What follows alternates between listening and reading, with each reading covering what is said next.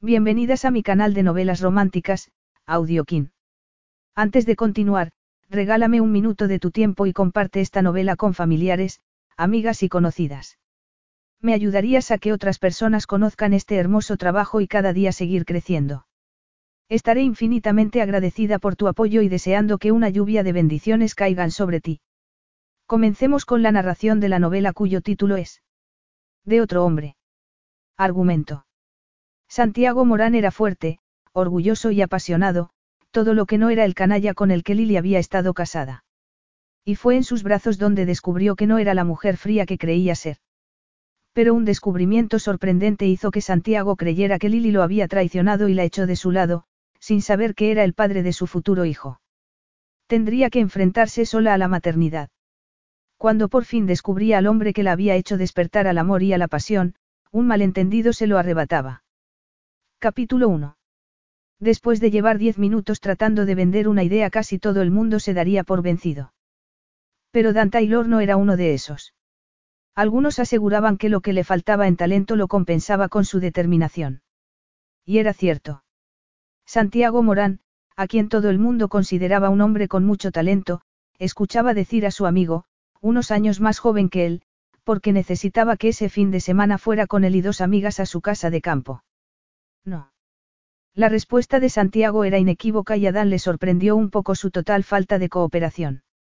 Se estaba portando con la misma fría indiferencia que Dan había esperado de él hacía cinco años cuando se presentó en las oficinas londinenses de Moran International para pedir una oportunidad. Lo único que podía presentar a su favor era un tenue, más que tenue, vínculo familiar con los Morán. Aunque había llegado esperando ser expulsado del impresionante edificio sin contemplaciones, lograr ser recibido por el presidente fue tan duro como había anticipado. Cuando por fin se encontraron cara a cara, Dan se sintió desfallecer. Santiago era mucho más joven de lo que él esperaba y mucho más duro e implacable.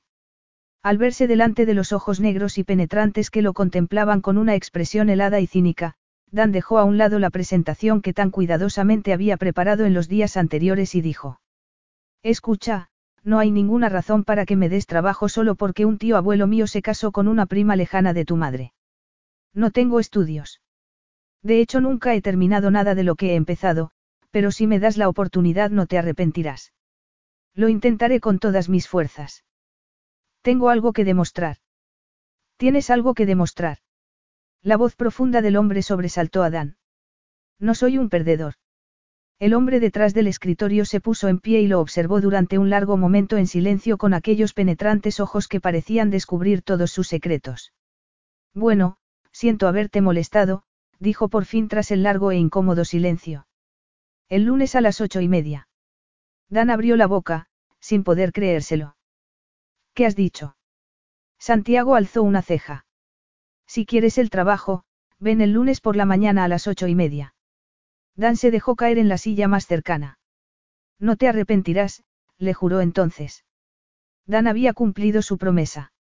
No había tardado en demostrar su valía y, quizá más sorprendentemente, entre los dos hombres enseguida había surgido una estrecha amistad que se mantuvo cuando dos años atrás Dan dejó Moran International para montar su propia empresa. Dan adoptó una expresión herida al mirar a Santiago en esos momentos. Debo decir que tu actitud me parece muy insensible. Si por insensible quieres decir que no pasaré el fin de semana entreteniendo a una mujer gorda, aburrida y mentalmente desequilibrada, y estoy citando tus propias palabras, para que tú puedas estar cortejando tranquilamente a tu Rebecca, sí, soy insensible. Rachel, le corrigió Dan, y su amiga no está mentalmente desequilibrada. Solo ha sufrido una depresión nerviosa o algo así. Me lo puedes repetir de mil maneras, pero la respuesta sigue siendo no, Dan.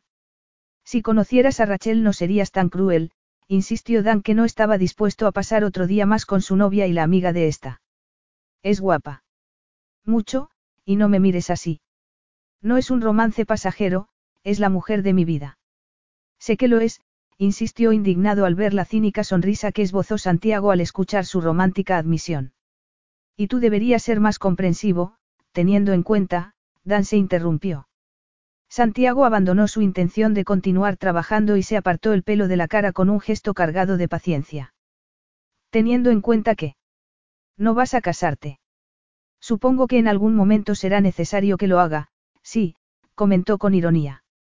Ya sabes a qué me refiero, le dijo su amigo y primo lejano. No vas a casarte con esa cantante con la que sales fotografiado en todas las revistas. Esa cantante tiene un representante con mucha imaginación. Susie no está enamorada de mí.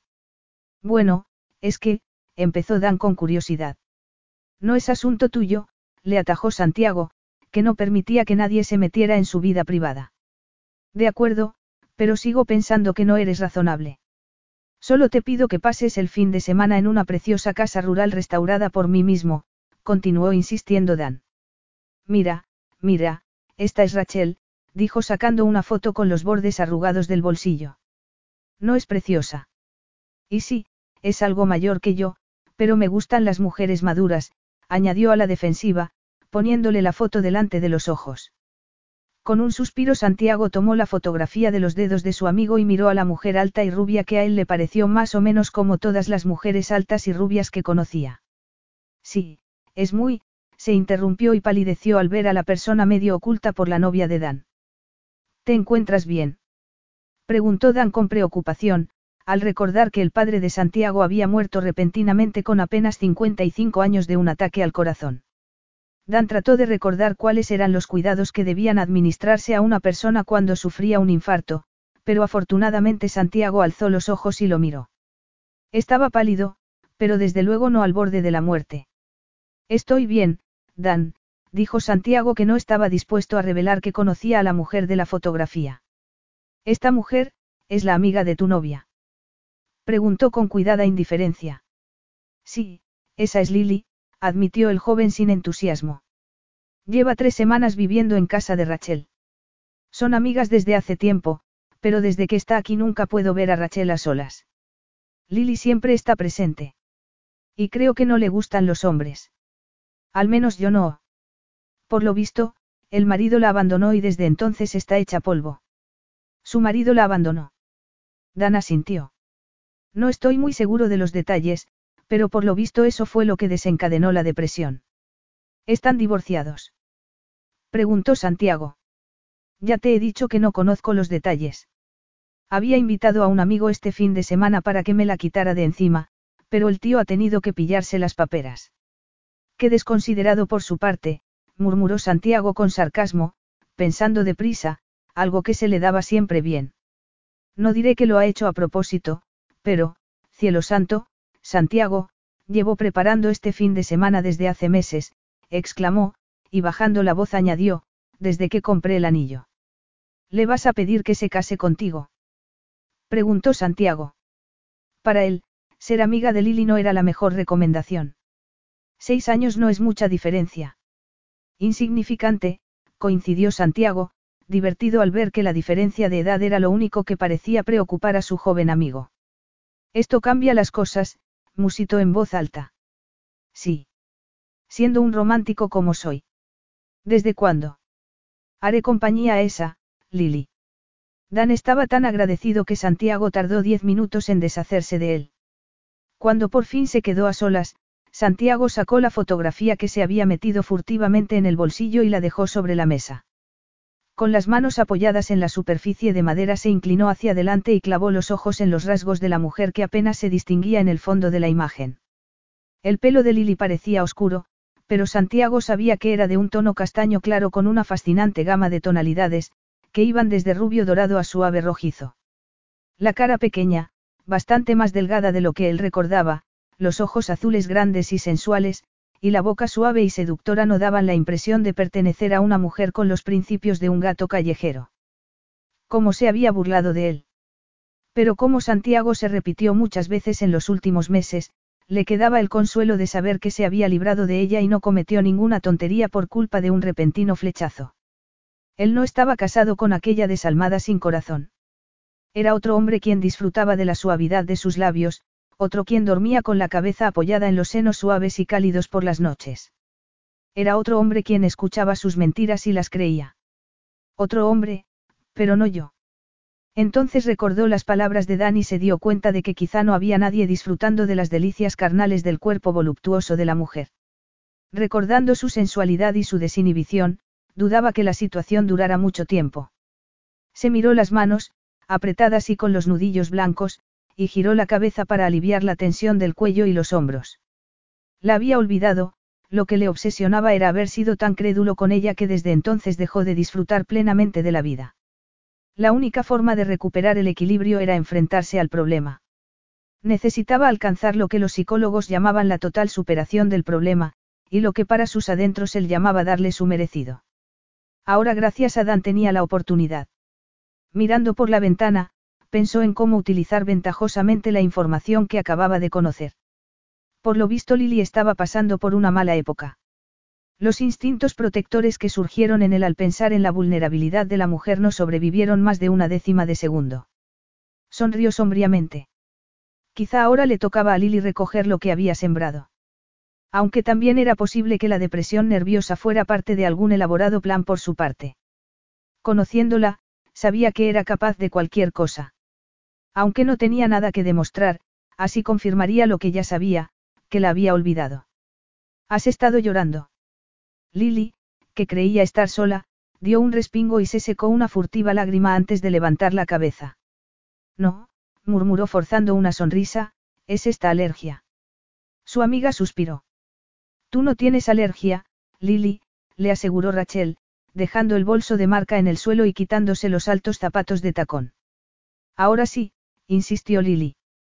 Rachel arqueó las cejas y suspiró. Si tú lo dices, dijo frotándose primero un pie dolorido y después el otro contra las esbeltas pantorrillas. Bueno, ¿qué vamos a hacer esta noche? Me apetece acostarme pronto, la verdad. Acostarte pronto. Eso es lo que has hecho toda la semana, exclamó Rachel. Lily llevaba una vieja camiseta ancha que no le hacía justicia. Raquel pensó en tirarla a la basura y ponerle algo más ceñido y escotado, sí, un buen escote en pico, quizá en un tono pastel, un suave azul ahumado que resaltara el color de sus ojos. Ya es hora de que te sueltes un poco la melena, Lily. Nos haría bien a las dos. Lily reparó por primera vez en las arrugas de cansancio que se habían formado alrededor de los ojos de su amiga. Has tenido un mal día. A veces no sé por qué me hice contable, reconoció Rachel, frotándose las sienes. Por la pasta. Rachel, sonrió. Me lo pagan bien porque lo hago muy bien. Y no me molestaré en intentar explicar a alguien que ni siquiera sabe usar una calculadora que los números son sexys. Bien, sobre esta noche. Dan tiene un amigo encantador, soltero, solvente, claro que no es Brad Pitt, pero... No se puede pedir peras al olmo. Terminó Lily por ella. Iba a decir, Brad Pitt solo hay uno, pero ya que has sacado el tema, Lily, tienes que ser realista, dijo, mirando el rostro pálido y demacrado de la mujer más joven. Claro que teniendo en cuenta que tu sistema de cuidados faciales consiste en echarte agua y jabón, debo reconocer que tienes una piel asquerosamente perfecta, observó con una envidia sana. Con un poco de maquillaje disimularías esas pecas, le aseguró mirándola al puente de la nariz. Aunque a algunos hombres les gustan las pecas. Llamo a Dan y le digo que. No. exclamó Lily, y acto seguido añadió con voz más calmada, no, te agradezco la intención, pero no, de verdad, un hombre es lo último que necesito. Necesitar y querer no son siempre la misma cosa. Esta vez sí, le aseguró Lily. Rachel la miró con exasperación y después echó un vistazo a un mensaje en su móvil antes de metérselo de nuevo en el bolso. De hecho, estaba pensando que ya es hora de que me vaya a mi casa. Su casa, pero ¿por cuánto tiempo más? El hogar conyugal estaba a la venta, y según el agente inmobiliario había una pareja aparentemente interesada, aunque teniendo en cuenta lo sucedido el día que fueron a visitar la casa parecía prácticamente un milagro. Lily recordó lo ocurrido hacía tres semanas. Rachel había aparecido inesperadamente en su casa cuando estaba enseñándosela a unos posibles compradores. Su amiga la miró, miró a la sorprendida pareja y con toda tranquilidad les informó de que tendrían que volver otro día. Después los acompañó hasta la puerta. A continuación, Rachel recogió algunas cosas de Lily en una bolsa, buscó a alguien que se ocupara del gato y pidió a una vecina que le regara las plantas. El cambio le había sentado bien y ahora, a pesar de las lágrimas de aquella tarde, Lily se sentía menos frágil. Menos, desconectada de todo cuanto la rodeaba. Pero ahora que tenía de nuevo los pies en el suelo, estaba llegando el momento de reflexionar y tomar decisiones difíciles. Ahora se daba cuenta de que llevaba meses viviendo en un limbo, ni siquiera había buscado un lugar para vivir. Se había limitado a firmar todo lo que le fue enviando el abogado de Gordon. Sí, ya era hora de tomar las riendas de su vida. Pero Rachel no estaba de acuerdo. No puedes irte a casa. Tengo cosas planeadas. Lily, a quien no le gustó el sonido de cosas, frunció el ceño con suspicacia. ¿Qué cosas? Rachel fingió no haberla oído. Cielos, estos zapatos me están matando, se quejó, sujetando uno de los altos zapatos de aguja que llevaba. Pues no te los pongas, dijo Lily, que no era tan esclava de la moda como su amiga. ¿Cómo que no? Me hacen unas piernas de cine. Tus piernas son de cine con botas de lluvia, Rachel, le aseguró Lily sonriendo. Sí, verdad. Las estiró hacia adelante y las contempló complacida. Lily sonrió. Pero no hablemos más de mis piernas, dijo, y dándose una palmada en el muslo bronceado bajo la minúscula minifalda que llevaba, se concentró en Lily, a quien observó en silencio durante unos minutos. A Rachel le resultaba muy difícil entender el secretismo de Lily. Si ella hubiera sufrido tanto como su amiga, le gustaría poder contárselo a alguien para desahogarse, pero no Lily. Apenas le había contado nada de los terribles sucesos en su vida en el último año. ¿No crees que te sentirías mejor si hablaras de ello? Ambas sabían a qué se refería, al divorcio de Lily, la tinta todavía estaba húmeda, y la inesperada pérdida del bebé unos meses antes. Capítulo 2. Por una décima de segundo Lily se sintió tentada a sincerarse con Rachel, pero el impulso pasó rápidamente. Rachel no conocía ni la mitad de lo sucedido, y la verdad era tan sorprendente e inesperada que Lily ni siquiera podía anticipar la reacción de su tolerante amiga. Además, las costumbres de toda una vida eran difíciles de cambiar, y Lily siempre recordaba las impacientes palabras de su abuela cada vez que ella mostraba sus sentimientos.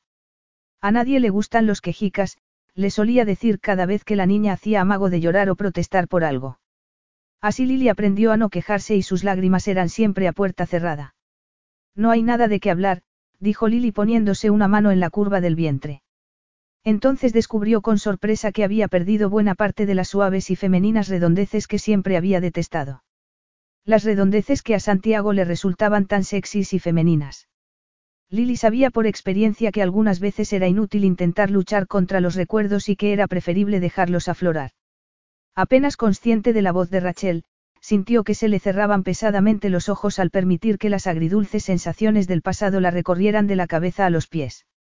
Recordó perfectamente el calor en los increíbles ojos masculinos al alzarle la barbilla hacia él y esbozar una lenta y sensual sonrisa a la vez que la atraía contra él y le murmuraba al oído. Una mujer debe tener formas suaves y redondeadas, no duras y angulosas. Era humillante pero doce meses después del primer y apasionado beso todavía era incapaz de recordarlo sin sentir palpitaciones. ¿Y bien? La impaciente voz de Rachel la devolvió al presente. Se pasó la lengua por las gotas de sudor en el labio superior y sonrió a su amiga, a la vez que se frotaba las palmas húmedas en los vaqueros. Perdona, yo. Soy ridícula y vivo en el pasado. Soy incapaz de meterme en la cabeza que nunca me quiso. Las dos cosas a la vez. No me estabas escuchando, protestó Rachel. No tienes muy buena. Estoy bien, le aseguró Lily apartando las imágenes del hombre de la mente y esbozando una sonrisa que no sentía. Lo que necesitas es una copa de vino, decidió Rachel. No te muevas, la rubia fue descalza al enorme frigorífico de acero inoxidable de la cocina y un momento después volvió con una botella de chardonnay y dos copas. Una noche agradable en casa, sí, no me importa, le aseguró a su amiga entregándole una copa. ¿Qué pondrán hoy en la tele? preguntó. Después de servir ambas copas, buscó el periódico y empezó a pasar las páginas apenas hojeando las fotografías. De repente se detuvo y bajó la página a la mesa. Vaya, aquí hay algo que no me importaría encontrar entre mis regalos de Navidad, comentó con una lasciva sonrisa. Creía que estabas enamorada de tu delicioso Dan, rió Lily, estirándose por encima del hombro de su amiga para intentar ver a quién se refería. Estoy enamorada, no ciega, protestó Rachel.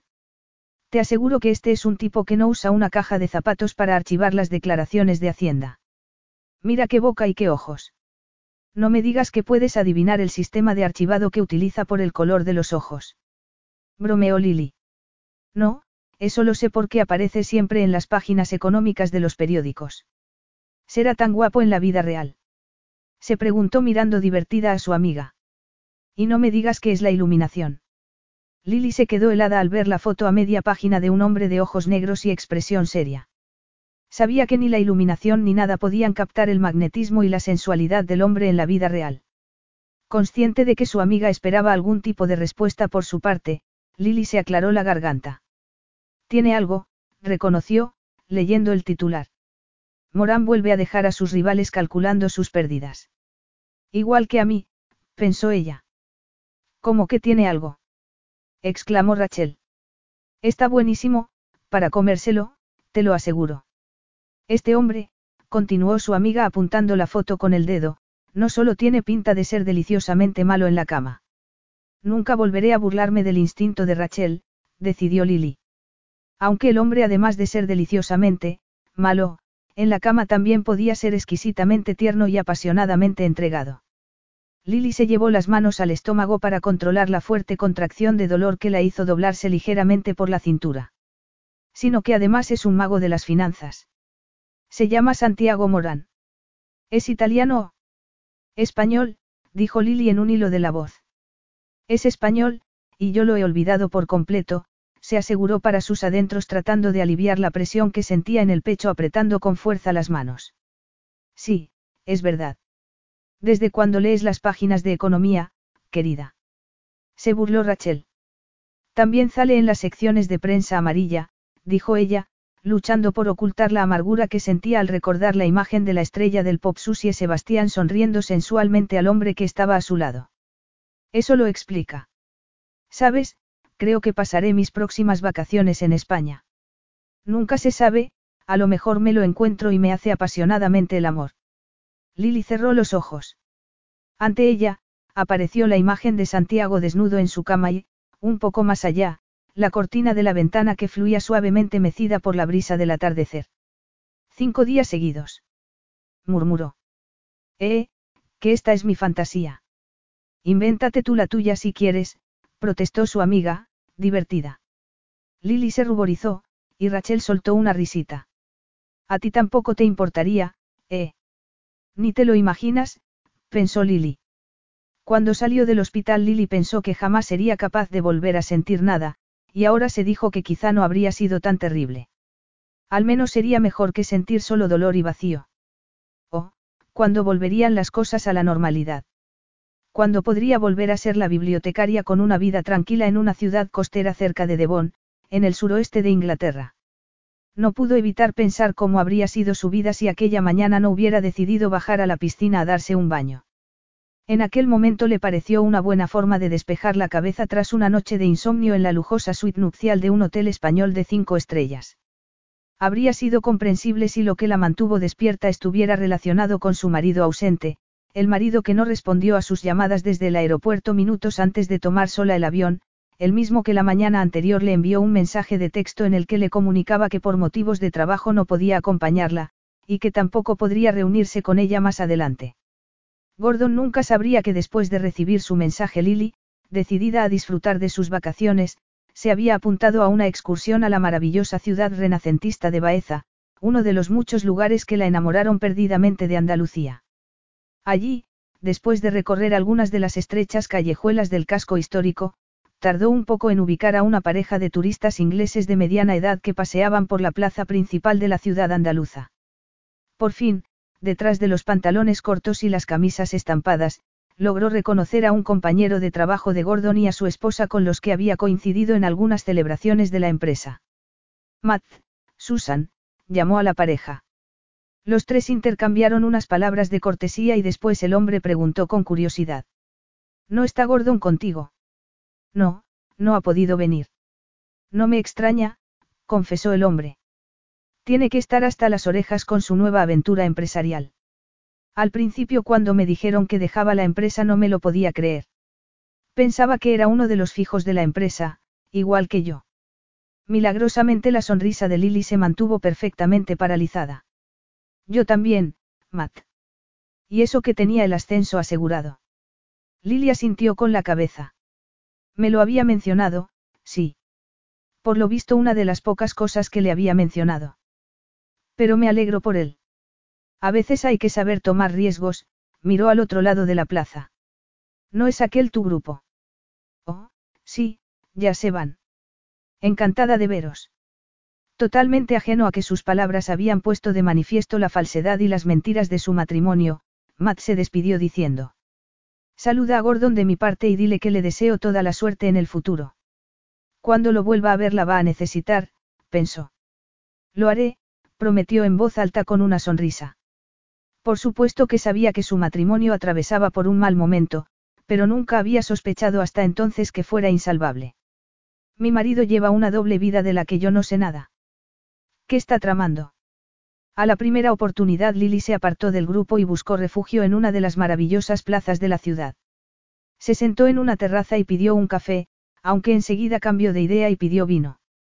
El dueño del bar le trajo una botella de vino tinto y le sirvió una copa, mientras ella pensaba qué debía hacer. Lo primero que necesitaba era un plan de acción. Podía empezar a gastar sin control hasta superar los límites de las tarjetas de crédito, lo que sin duda era el mayor disgusto que podía darle a Gordon. Este tenía una profunda y estrecha relación con su cartera, casi mística, de hecho, llamando a las cosas por su nombre, era el hombre más tacaño que había conocido. Claro que también podía tomar el primer avión de vuelta a Inglaterra para pedirle explicaciones, aunque quizá no fuera tan buena idea porque, tras lo sucedido, ya no estaba tan segura de querer salvar su matrimonio. No pudo evitar la sospecha de la existencia de otra mujer. Lily sabía que no sería la primera. Se planteó la posibilidad de acostarse con el primer hombre guapo que viera. Sería una buena venganza, aunque probablemente su audacia estaba alimentada por las dos copas de vino que ya había tomado. ¿Y qué? Al menos la ayudaba a sentirse atrevida y más segura de sí misma, no como una pobre víctima. Cuando terminó la botella todavía no había tomado ninguna decisión. El amable dueño del bar se ofreció a pedirle a un taxi y ella aceptó. A cuenta de Gordon, pensó. Después de dormir toda la tarde, Lily no esperaba dormir aquella noche, y no durmió, pero no por el motivo que había imaginado. No, todas las preocupaciones sobre el mentiroso de su marido y sus misteriosas aventuras empresariales se desvanecieron por completo cuando vio los rasgos morenos y cincelados de un perfecto desconocido. A la mañana siguiente, la soledad de la piscina y el ejercicio tuvieron el deseado efecto terapéutico, o eso creyó ella entonces. Después de nadar unos cuantos largos logró encontrar una explicación para lo sucedido en el restaurante del hotel la noche anterior. Fue víctima de un arranque de pasión repentina e incontrolable, algo que no le había sucedido nunca, y no merecía la pena darle más vueltas. De hecho tampoco hizo nada. No fue un pecado de acción, sino de pensamiento. Y tenía la sospecha de que cualquier mujer habría reaccionado igual al ver a aquel hombre alto y lleno de energía con una sonrisa tan sensual y una voz grave y acariciadora. Lo cierto era que apenas fue capaz de pronunciar dos palabras en su presencia. Y respecto al escalofrío que tuvo cuando sus miradas se encontraron y el extraño vínculo que sintió entre ambos, se dijo que eso lo ocurría entre dos desconocidos, sino que era un mero producto de su imaginación. Dejando a un lado las fantasías sensuales, el breve encuentro había sido prácticamente inexistente. Tendida de espaldas en el agua, no pudo evitar recordar el momento que lo vio, y cuando la imagen del hombre cristalizó ante ella Lily aspiró profundamente. Los pómulos eran perfectos, altos y cincelados, la nariz recta y orgullosa, la mandíbula fuerte, los ojos oscuros y ardientes, y la boca firme y sensual, una boca que seguramente había alimentado innumerables fantasías en muchas mujeres. Sentada en la mesa la noche anterior, estaba escuchando a la pareja mayor que le había invitado a sentarse a cenar con ellos, cuando lo vio en el umbral de la puerta. Una figura alta y morena enfundada en un traje de lino en color pálido y una camisa con el cuello desabrochado que dejaba ver un tentador trozo de piel morena. Ella no fue la única en volverse a mirarlo, pero sí la que continuó mirándolo más rato sin poder evitarlo. El desconocido era sencillamente espectacular, con su más de metro noventa de estatura, su elegante porte y sus rasgos de una belleza clásica pero fuerte y orgullosa. Lily permaneció un rato con los ojos en los labios sensuales hasta que por fin logró desviar los ojos, pero en el proceso sus miradas se encontraron y durante una décima de segundo el resto del salón comedor se desvaneció y ella sintió una ligera sacudida eléctrica por todo el cuerpo. En ese momento se sintió abrumada por una sucesión de emociones que no reconocía ni entendía. Pálida y temblando clavó los ojos en el suelo de mármol mientras el corazón continuaba latiéndole desbocado y el instinto le decía que el hombre se acercaba con pasos firmes a su mesa. Cuando él llegó a su lado, ella tenía todos los nervios en tensión. Ni siquiera ahora podía recordar el momento sin que se le acelerara el pulso. No podía respirar ni moverse. Y por supuesto, cuando él pasó junto a ella, ni la miró. Como si fuera invisible, el hombre apoyó la mano en el hombro del anciano sentado a su lado y lo saludó cordialmente, como si lo conociera de toda la vida. Lily se sintió como una tonta. Capítulo 3. Después de intercambiar unas palabras de cortesía con la pareja que eran clientes asiduos del hotel, el atractivo desconocido se alejó. Más tarde Lily supo quién era, se llamaba Santiago Morán y era el propietario del hotel, y por lo visto de muchas cosas más. Pero apenas le había dirigido una mirada y una breve inclinación de cabeza a modo de saludo, insuficiente desde luego para alimentar toda una noche de fantasías y de insomnio. A la mañana siguiente en la piscina, Lily salió del agua sacudiendo la cabeza por su ridícula reacción de la noche anterior y se sentó en el borde, con las piernas dobladas y las rodillas en la barbilla, los ojos cerrados y la cabeza hacia atrás para atrapar el calor de los primeros rayos del sol. Cuando abrió los ojos, la causa de su noche en vela. Santiago Morán, estaba parado a su lado mirándola. Buenos días. Espero que hayas dormido bien, dijo él en un tono formal que contrastaba con el brillo inquieto y febril que Lily vio en sus ojos durante una décima de segundo antes de que él los cubriera con las gafas de sol de marca que llevaba en la cabeza. Lily no dijo nada, en parte porque verlo quitarse la camisa la había dejado sin habla, pero continuó mirándolo sin ocultar el efecto que los movimientos de los músculos masculinos al alzar el brazo y echarse el pelo hacia atrás tenía en ella. Yo no he dormido nada, reveló él sin esperar su respuesta. Lo siento, dijo ella, pensando que no tenía pinta de haber pasado una mala noche. De hecho, rezumaba vitalidad por todos los poros, o era testosterona. Algo se tensó en su pelvis y trató de concentrarse en los labios sensuales que esbozaban una sexy sonrisa dirigida a su persona. Mala idea, se dijo. Y no babes, se objetiva, Lily, se advirtió con severidad. Ha nadado a gusto. Continuó preguntando él la vez que se bajaba una cremallera de los vaqueros y dejaba al descubierto un estómago liso con los músculos perfectamente definidos y una hilera de vello oscuro que se perdía por la cintura. Ya me iba, dijo ella. La había estado observando. Un estremecimiento recorrió todo su cuerpo y Lily alzó un brazo para cubrirse los pezones erizados bajo el bañador mojado. Se puso de rodillas justo a la vez que la tela desgastada de los vaqueros descendía por las piernas masculinas. Lily pudo evitar ver los muslos musculosos cubiertos de una suave capa de vello moreno, de hecho apenas podía apartar la vista. Aunque lo intentó. El hombre era un auténtico Adonis, y ella recordó que en aquel momento se sintió rara, torpe y gorda en comparación con el cuerpo esbelto y firme que se estaba descubriendo ante sus ojos. Este verano quería adelgazar, explicó, sintiendo la ridícula y repentina necesidad de disculparse por su aspecto físico.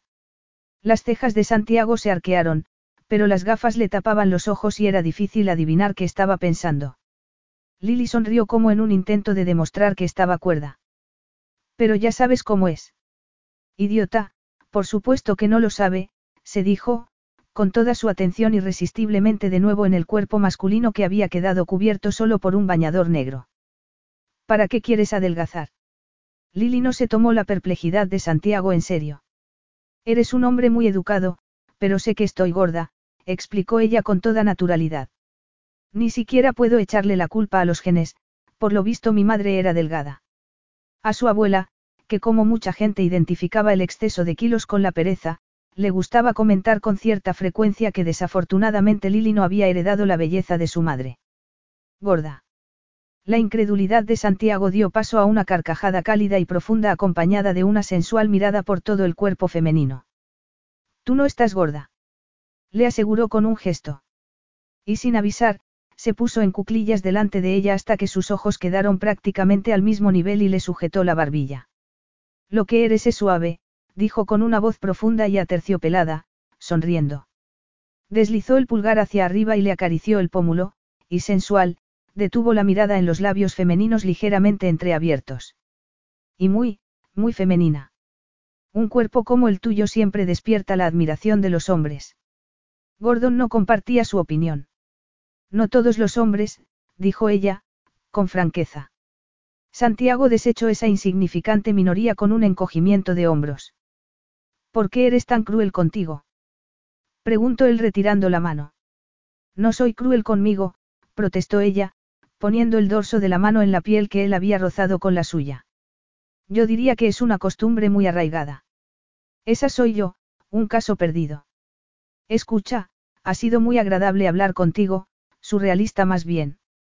El misterio no era porque se sentía profundamente atraída por él, sino porque él fingía sentir lo mismo hacia ella. Pero tengo que. No un caso perdido, la interrumpió él. Un buen amante, alguien que te enseñe a disfrutar de tu propio cuerpo, podría curarte. Lily, que había empezado a ponerse en pie, se inclinó de nuevo al sentir que se le doblaban literalmente las rodillas. ¿Te estás ofreciendo? Preguntó ella tratando de sonar irónica, aunque en realidad solo estaba humillantemente esperanzada. ¿Y si así fuera estarías interesada? Lily no sonrió, el miedo la había paralizado. Tomarlo en serio sería un gran error y una clara humillación. Supongo que esto es lo que a ti te parece una broma, le espetó ella. No me estoy riendo, observó él. Lily, que ya se había dado cuenta de ese detalle, tragó saliva. Había una intensidad en el que ella no entendía, pero que la excitaba terriblemente y la obligaba a continuar mirándolo. Él se pasó una mano por el pelo. Tenía los dedos largos y bronceados, sensibles, pero fuertes. Y unas manos que cualquier mujer desearía tener sobre la piel desnuda del vientre, y otras partes también. ¿No conociste a tu madre? Ella lo miró perpleja ante el cambio de conversación. Has dicho que por lo visto tu madre era delgada, le recordó él. Sí. Lily frunció el ceño. Sí, hace un momento. ¿Quieres dejar de hacer eso? Le espetó ella de repente, colocándose bien la toalla. ¿El qué? Mirarme al escote, dijo ella. La noche anterior el hombre la había dejado en blanco, esta mañana la estaba desvistiendo mentalmente sin el menor disimulo. ¿Qué estaba ocurriendo? Tranquila, dijo él con una breve risa. Puedo hablar de tu familia y admirar tu cuerpo a la vez. No tengo ninguna intención de hablar de mi familia contigo, replicó ella, curiosa. Una astuta sonrisa se abrió en la cara morena y delgada. Entonces me conformaré con admirar tu cuerpo. Lily dejó escapar un gemido de frustración y sintió el goteo de agua deslizándose entre los senos. Lo que necesito es una ducha de agua fría, se dijo. Desafortunadamente, el proceso mental de enfriamiento corporal se vio obstaculizado por el añadido de un cuerpo masculino mojado y suave en la imaginaria ducha con ella.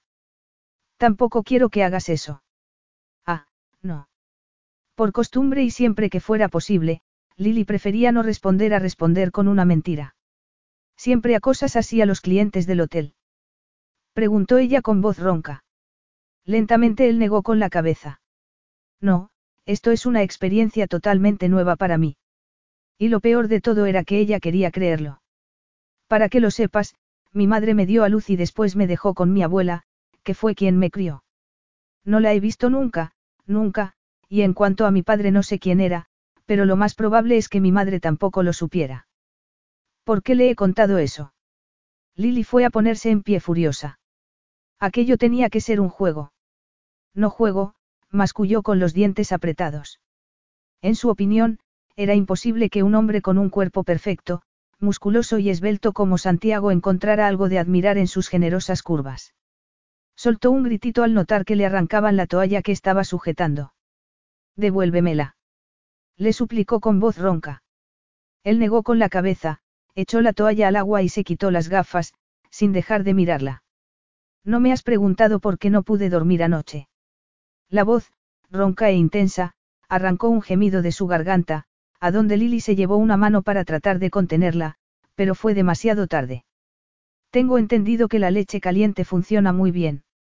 El invaluable consejo provocó un ligero espasmo en la boca masculina, pero no alteró la expresión intensa y apasionada de sus ojos.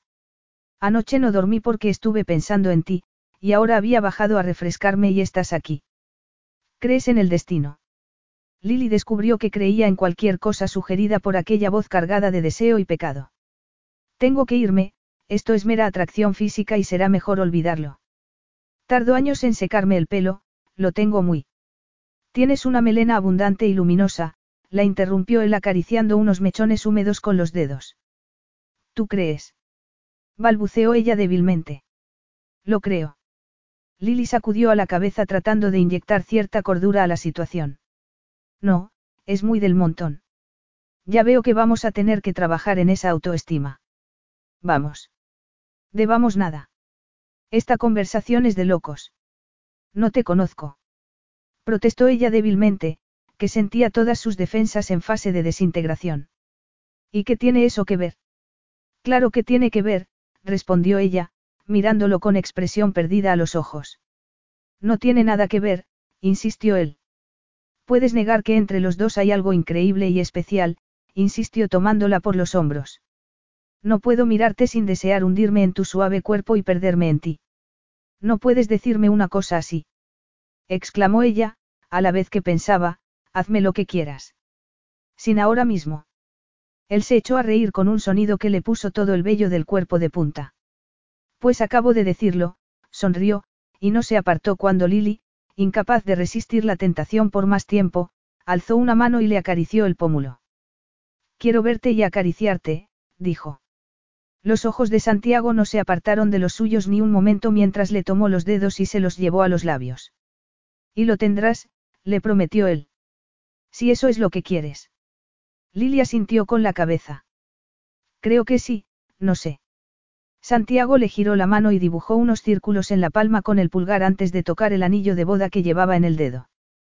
Pero estás pensando en tu marido. Capítulo 4.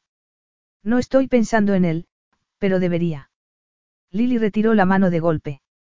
El comentario no solo estropeó el momento, sino que le echó un jarro de agua fría que terminó con él definitivamente. Lo cual era mucho mejor, se dijo. Aunque su matrimonio fuera una auténtica farsa, ella seguía estando casada y las repetidas infidelidades de su marido no le permitían comportarse de la misma manera. No supo cómo, pero parecía que Santiago sabía desde el principio que era una mujer casada, y el hecho de que no pareciera importarle en absoluto la hizo sentir asco. Claro que ella no estaba en disposición de reprochárselo. No podía decirse precisamente que hubiera salido huyendo de él. No debería sentirte mal. Mal. Debería sentirse hundida. Aunque era evidente que él tampoco era un hombre de principios. No espero que lo entiendas, logró decir ella con desdén. O había intentado seducirla precisamente porque estaba casada. Lily sabía que algunos hombres buscaban precisamente a mujeres casadas porque no querían establecer relaciones serias. Lo entiendo, y lo que sientes es natural, la tranquilizó él. La compasión en su tono de voz aumentó la ira de Lily. Esto lo haces a menudo, ¿verdad? dijo y volvió la cabeza. Asimismo, cuando sintió la mano que él le puso nuevamente en el brazo, ella la apartó. Creo que lo estoy haciendo muy mal, lo oyó comentar. Lily levantó la barbilla. Siento que las cosas no hayan salido como tenías planeado. Santiago estudió el rostro femenino durante unos momentos antes de continuar. Es natural sentir cierto grado de remordimientos, sentir como si estuvieras siendo infiel al recuerdo de tu marido. Lily lo miraba con incredulidad. Aquel hombre no tenía ni una pizca de sensibilidad. Respeto lo que sientes, de verdad, insistió el hombre. En una época en la que se da tan poco valor a los votos matrimoniales, tu devoción es admirable. Fue cuando Lily empezó a entender sus palabras y llegó a la más disparatada de las conclusiones, Santiago tenía la extraña idea de que era viuda. Pero tú estás viva, querida, y eres una mujer hermosa y apasionada, con toda la vida por delante Santiago le enmarcó la cara con las manos. Estoy seguro de que a tu marido le habría gustado verte feliz. Y aunque ahora no me creas, también sé que algún día volverás a enamorarte. Y hasta entonces. Hasta entonces. Santiago dejó caer las manos a los lados. Tendrás necesidades y apetitos. Y ahí es donde entras tú. ¿Por qué se sintió tan desilusionada al oírlo? Le estaba diciendo que lo único que quería de ella era llevarla a la cama. Al menos era sincero. No vas a negar la atracción que existe entre nosotros, dijo él. Lily sacudió la cabeza y se preguntó qué diría si supiera que nunca había sentido con nadie ni de lejos lo que estaba sintiendo con él. No tengas miedo de vivir. No lo tengo, dijo ella, y se dio cuenta de que por primera vez en mucho tiempo era cierto. Respiró profundamente y decidió que ya era hora de decir la verdad. Y respecto a mi marido, te equivocas. Estoy más que furiosa con él. Tengo entendido que es frecuente sentir rabia hacia una persona amada que fallece. Es una forma de culparlos por abandonarte. Con los ojos cerrados, Lily suspiró y echó a la cabeza hacia atrás. No, mi marido no está. Un nervio se contrajo en la mejilla de Santiago al interrumpirla. Seguimos llevando a los seres queridos en nuestros corazones, pero llega un momento en que tenemos que seguir con nuestras vidas. Lily, que hubiera preferido meter a Gordon en un sótano húmedo, sin luz y lleno de ratas en vez de en su corazón, lo miró tratando de adivinar de dónde había sacado la idea de que era viuda. ¿Qué te hace pensar que mi marido ha muerto? Lo sabe todo el mundo. Lo sabe todo el mundo repitió estupefacta. Oh, cielos, eso explicaba las miradas comprensivas y lastimosas de muchos de los empleados del hotel. Para ellos era una valiente viuda en una especie de peregrinación romántica. Ahora entiendo por qué son todos tan amables conmigo. Sé que en los hoteles reina el anonimato, pero una mujer sola en la suite nupcial da lugar a conjeturas. El personal sabía que la reserva la hizo tu marido, y cuando apareciste sin él empezaron a especular. Cualquiera diría que no tenían nada mejor que hacer, le espetó ella. Y además le dijiste a Javier. Yo no le dije nada a Javier. ¿Qué Javier? No conozco a ningún Javier, se interrumpió de repente. Oh, no. ¿Te refieres al chico de la recepción? El chico de la recepción tiene un hijo de tres años, pero, sí, a veces trabaja en la recepción. Es ayudante de dirección. Lily no estaba escuchando, no, estaba más bien recordando que casi se le saltaron las lágrimas cuando, el día que llegó al hotel, el joven recepcionista le preguntó cuándo se reuniría su marido con ella. No vendrá, había dicho ella, dándose cuenta de que Gordon nunca había tenido intención de hacerlo. Me ha dejado. Me ha dejado para siempre. Lily se hizo un ligero masaje en las sienes con los dedos. Ahora solo le quedaba explicarle que su marido estaba vivo y que por lo tanto ella no podía aceptar su invitación. ¿Quieres desayunar conmigo? ¿Qué? Desayunar. No aquí, si eso te molesta. Conozco un sitio a media hora de aquí. Para llegar hace falta un todoterreno, pero créeme, merece la pena. El lugar es maravilloso y las vistas increíbles, le aseguró. La comida no es muy exquisita, pero está preparada con productos frescos. Luis tiene un horno de leña y se pueden comer al aire libre. Santiago pareció tomar el silencio como una aceptación, porque acto seguido dijo. Te veo en la entrada dentro de, 20 minutos. Y con una sonrisa se lanzó de cabeza al agua. Tienes todo el derecho a sentirte mal. ¿Qué?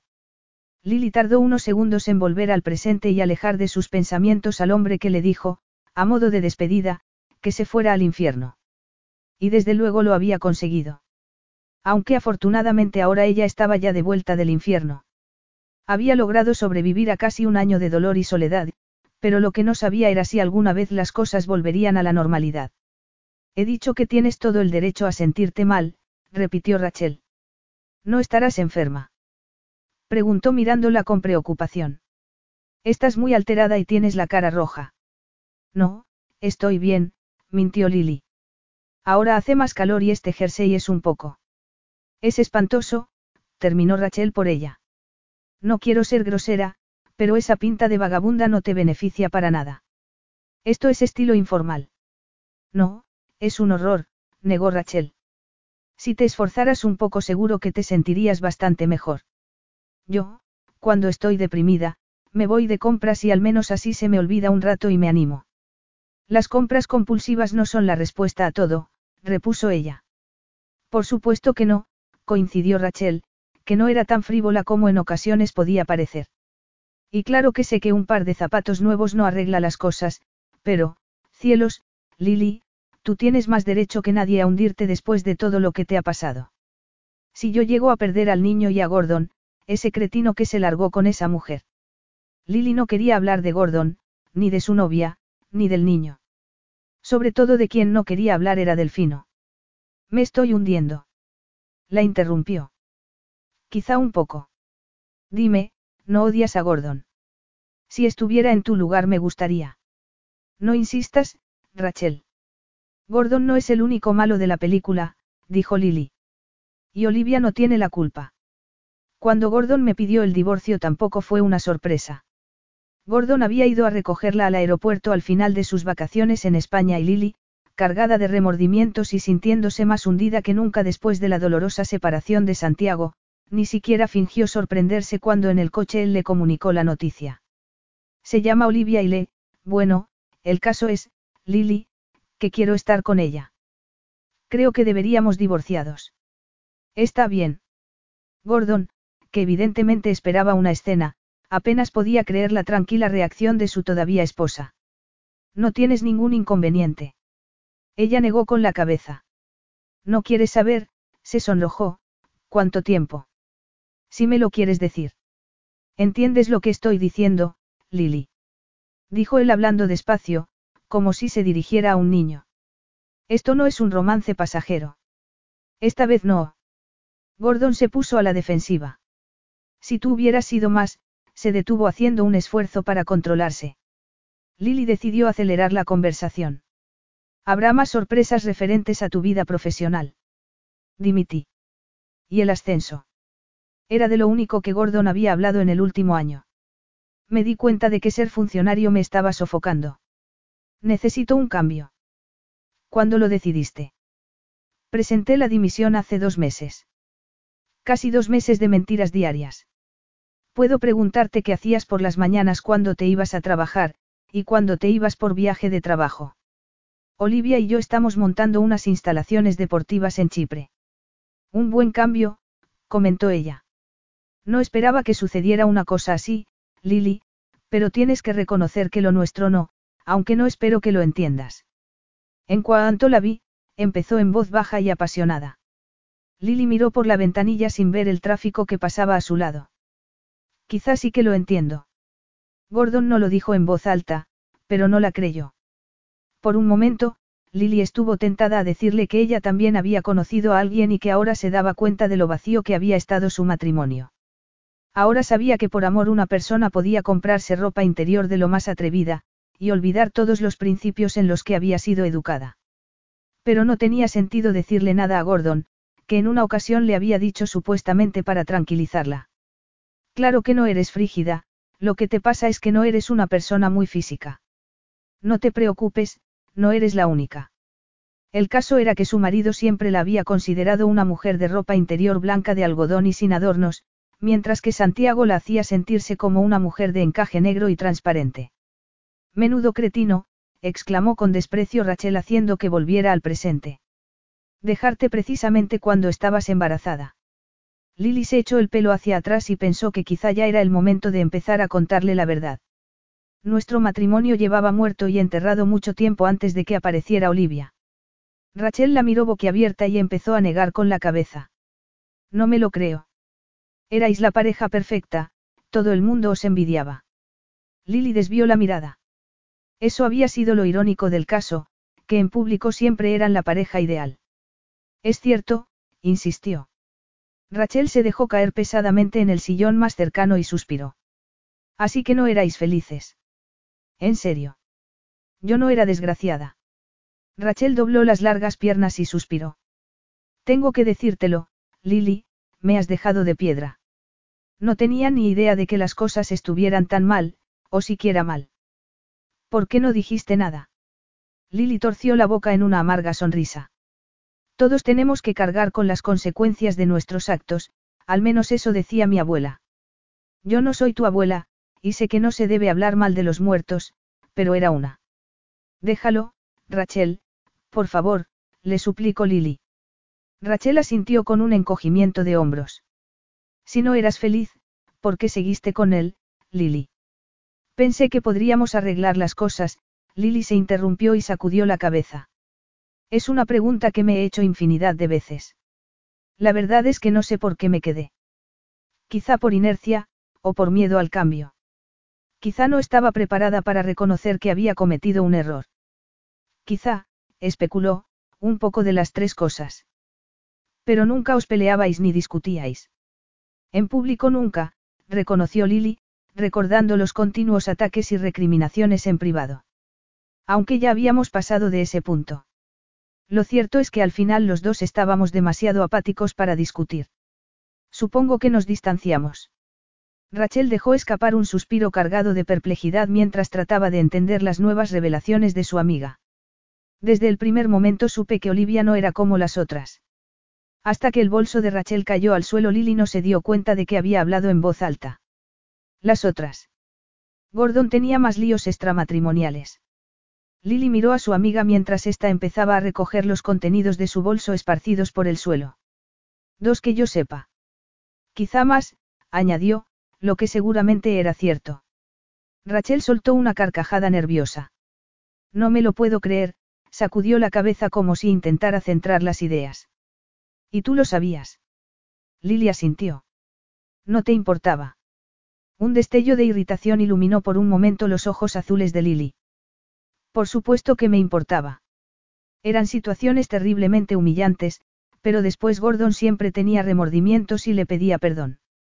No significa nada para mí, Lily, le decía. Rachel hizo una mueca de dolor. Lo siento. No puedo creer que no me dijeras nada, Rachel sacudió la cabeza con incredulidad. Soy tu mejor amiga. Lily alzó las manos en un gesto de indefensión e impotencia. Parecía una deslealtad, y Gordon me suplicó que no se lo dijera a nadie. ¿Te imaginas lo que hubiera dicho mi abuela si se enteraba, y después de haberle prestado el dinero para aquel coche? Lily se interrumpió y miró a su amiga. Supongo que esto te suena de lo más raro. Bueno, al menos no teníais hijos y, se interrumpió de repente y, levantándose del sillón, se sentó en el apoyabrazos del sillón de su amiga y la abrazó. Oh, Lily, lo siento tanto, tanto. Lily sacudió la cabeza y le sonrió para tranquilizarla.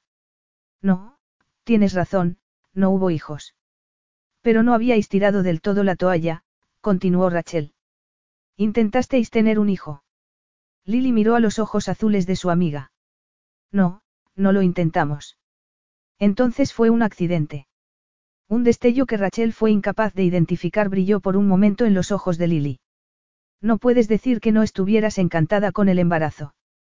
Se te notaba a la legua, se apresuró a corregirle Rachel.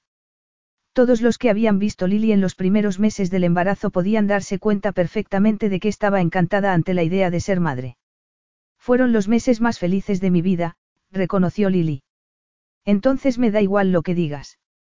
Gordon es un cretino por abandonarte cuando estabas embarazada.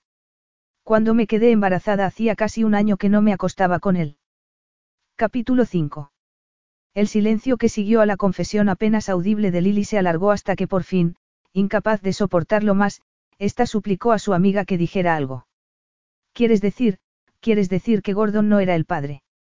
No lo era, dijo Lily con los ojos cerrados, pasándose una mano por la cara, incapaz de mirar a su amiga a los ojos. Nada de lo que digas puede hacerme sentir más avergonzada de lo que me siento, logró balbucir por fin. Lo que te iba a decir, oh, Lily, no pensarás que iba a juzgarte. No te lo reprocharía, dijo Lily, empezando a levantarse, pero su amiga la sujeté por los hombros y no se lo permitió. No puedes soltar una bomba así y marcharte. Lily, protestó Rachel, todavía incapaz de creer lo que estaba escuchando. Quiero saberlo todo. No hay nada que saber. Nada. Tuviste un romance, te quedaste embarazada. No puedo creer que no me hayas dicho nada en todo este tiempo, le reproché. ¿Quién? ¿Sigues viéndolo? Involuntariamente Lily suspiré cuando la cara morena de rasgos clásicos de Santiago apareció en su mente. Lo conozco. Las palabras de Rachel devolvieron a Lily al presente, que hizo un esfuerzo para no mirar el periódico abierto. No, y no lo sigo viendo. No añadió que seguramente él no querría volver a verla nunca. Si las cosas hubieran sido diferentes, quizá habría podido decirle del embarazo. Un hombre tenía derecho a saber que iba a ser padre. Consciente del peso que cargaba siempre encima, Lily se preguntó cuál habría sido la reacción de Santiago si el niño hubiera sobrevivido y ella se lo hubiera dicho. Quizá no hubiera querido saber nada de un hijo concebido por azar, pero en caso contrario tendrían que haber llegado a algún tipo de acuerdo. Claro que ahora toda especulación era inútil, ella nunca lo sabría, y él tampoco. Fue un romance de vacaciones que no significó nada, dijo Lily. Había contado tantas mentiras y medias verdades que otra más ya no importaba. Rachel estudió a su amiga con expresión seria, segura de que la tranquilidad que Lily parecía proyectar era solo superficial. ¿Cuándo lo conociste? ¿Te acuerdas de la segunda luna de miel que Gordon y yo íbamos a hacer antes de soltarme lo de Olivia? En aquel maravilloso hotel en España. Pero al final. A Gordon lo llamaron al aeropuerto y me dijo que fuera sin él. Sí, ese viaje, confirmó Lily en tono sombrío. Me prometió que tomaría otro avión al día siguiente, pero no lo hizo y yo me puse furiosa. Es español. A Lily le temblaron los labios. Sí. Rachel le llenó la copa. Trabajaba en el hotel. De forma, esporádica, respondió Lily evasiva. Sabía que te quedaste embarazada. No, dijo ella apenas sin voz, y tragó saliva. De repente Rachel abrió los ojos de forma casi desorbitada. No sabía su nombre, ¿verdad? Oh, ya entiendo. Fue una aventura de una noche después de haber bebido mucho o algo así. No deberías sentirte mal. Todas hemos pasado por eso y hemos hecho lo mismo, y esos camareros españoles pueden ser muy, bueno, ya sabes. Santiago, un camarero. Yo no había pasado por eso y no había hecho lo mismo, protestó Lily casi sin voz. No, tú no, estoy segura. Te casaste a los 19 años, no te dio tiempo. Eras una cría, dijo Rachel, que fue a rellenarle de nuevo la copa, pero Lily la cubrió con la mano. Y no sabes cómo se llamaba. Sí que lo sé, y no estaba borracha. Al menos no de alcohol. Nunca le había afectado nada tanto como cuando estaba junto a Santiago. Con él se sentía atrevida y dispuesta a hacer cualquier cosa. Ahora las cosas que le había dicho parecían un sueño. Recordar cómo sus inhibiciones desaparecieron por completo entre los brazos masculinos y en su cama la hizo sonrojar. Y si tuviera la oportunidad, añadió desafiante, volvería a hacerlo. Así que no fue una relación tan casual. Para él sí, reconoció Lily. Rachel la miró pensativa. Estabas enamorada de él. Lily suspiró. De la cabeza a los pies, admitió, y se echó a llorar.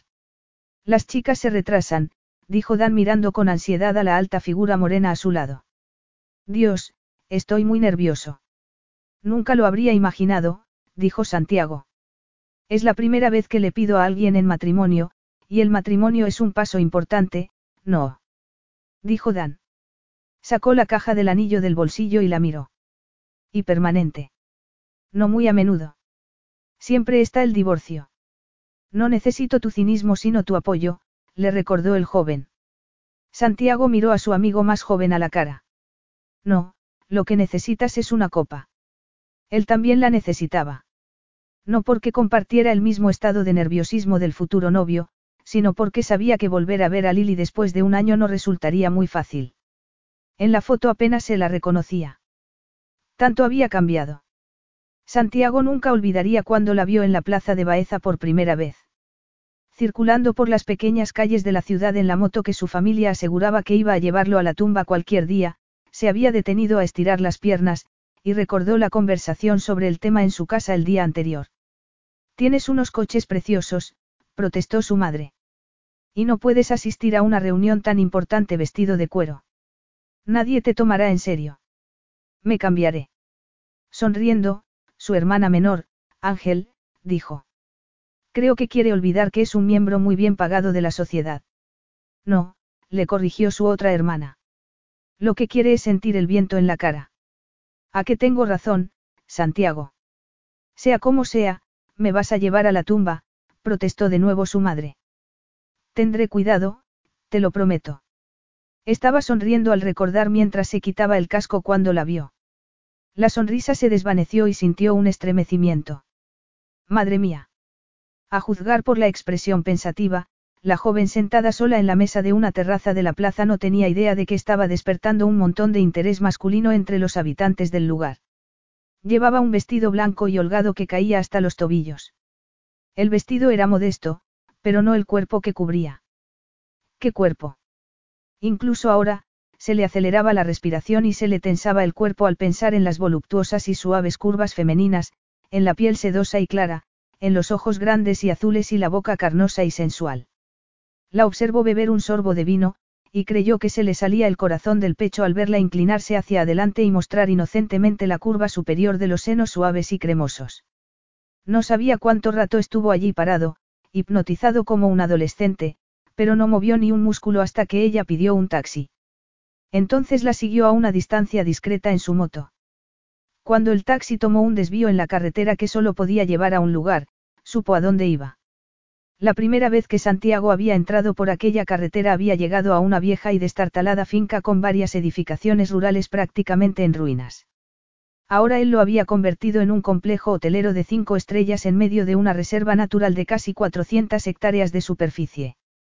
Santiago había nacido con un apellido que abría la puerta en los mejores círculos oficiales y financieros de Europa y del mundo, pero cuando buscó posibles inversores para el proyecto no quiso utilizar su verdadero nombre. ¿Por qué lo había hecho?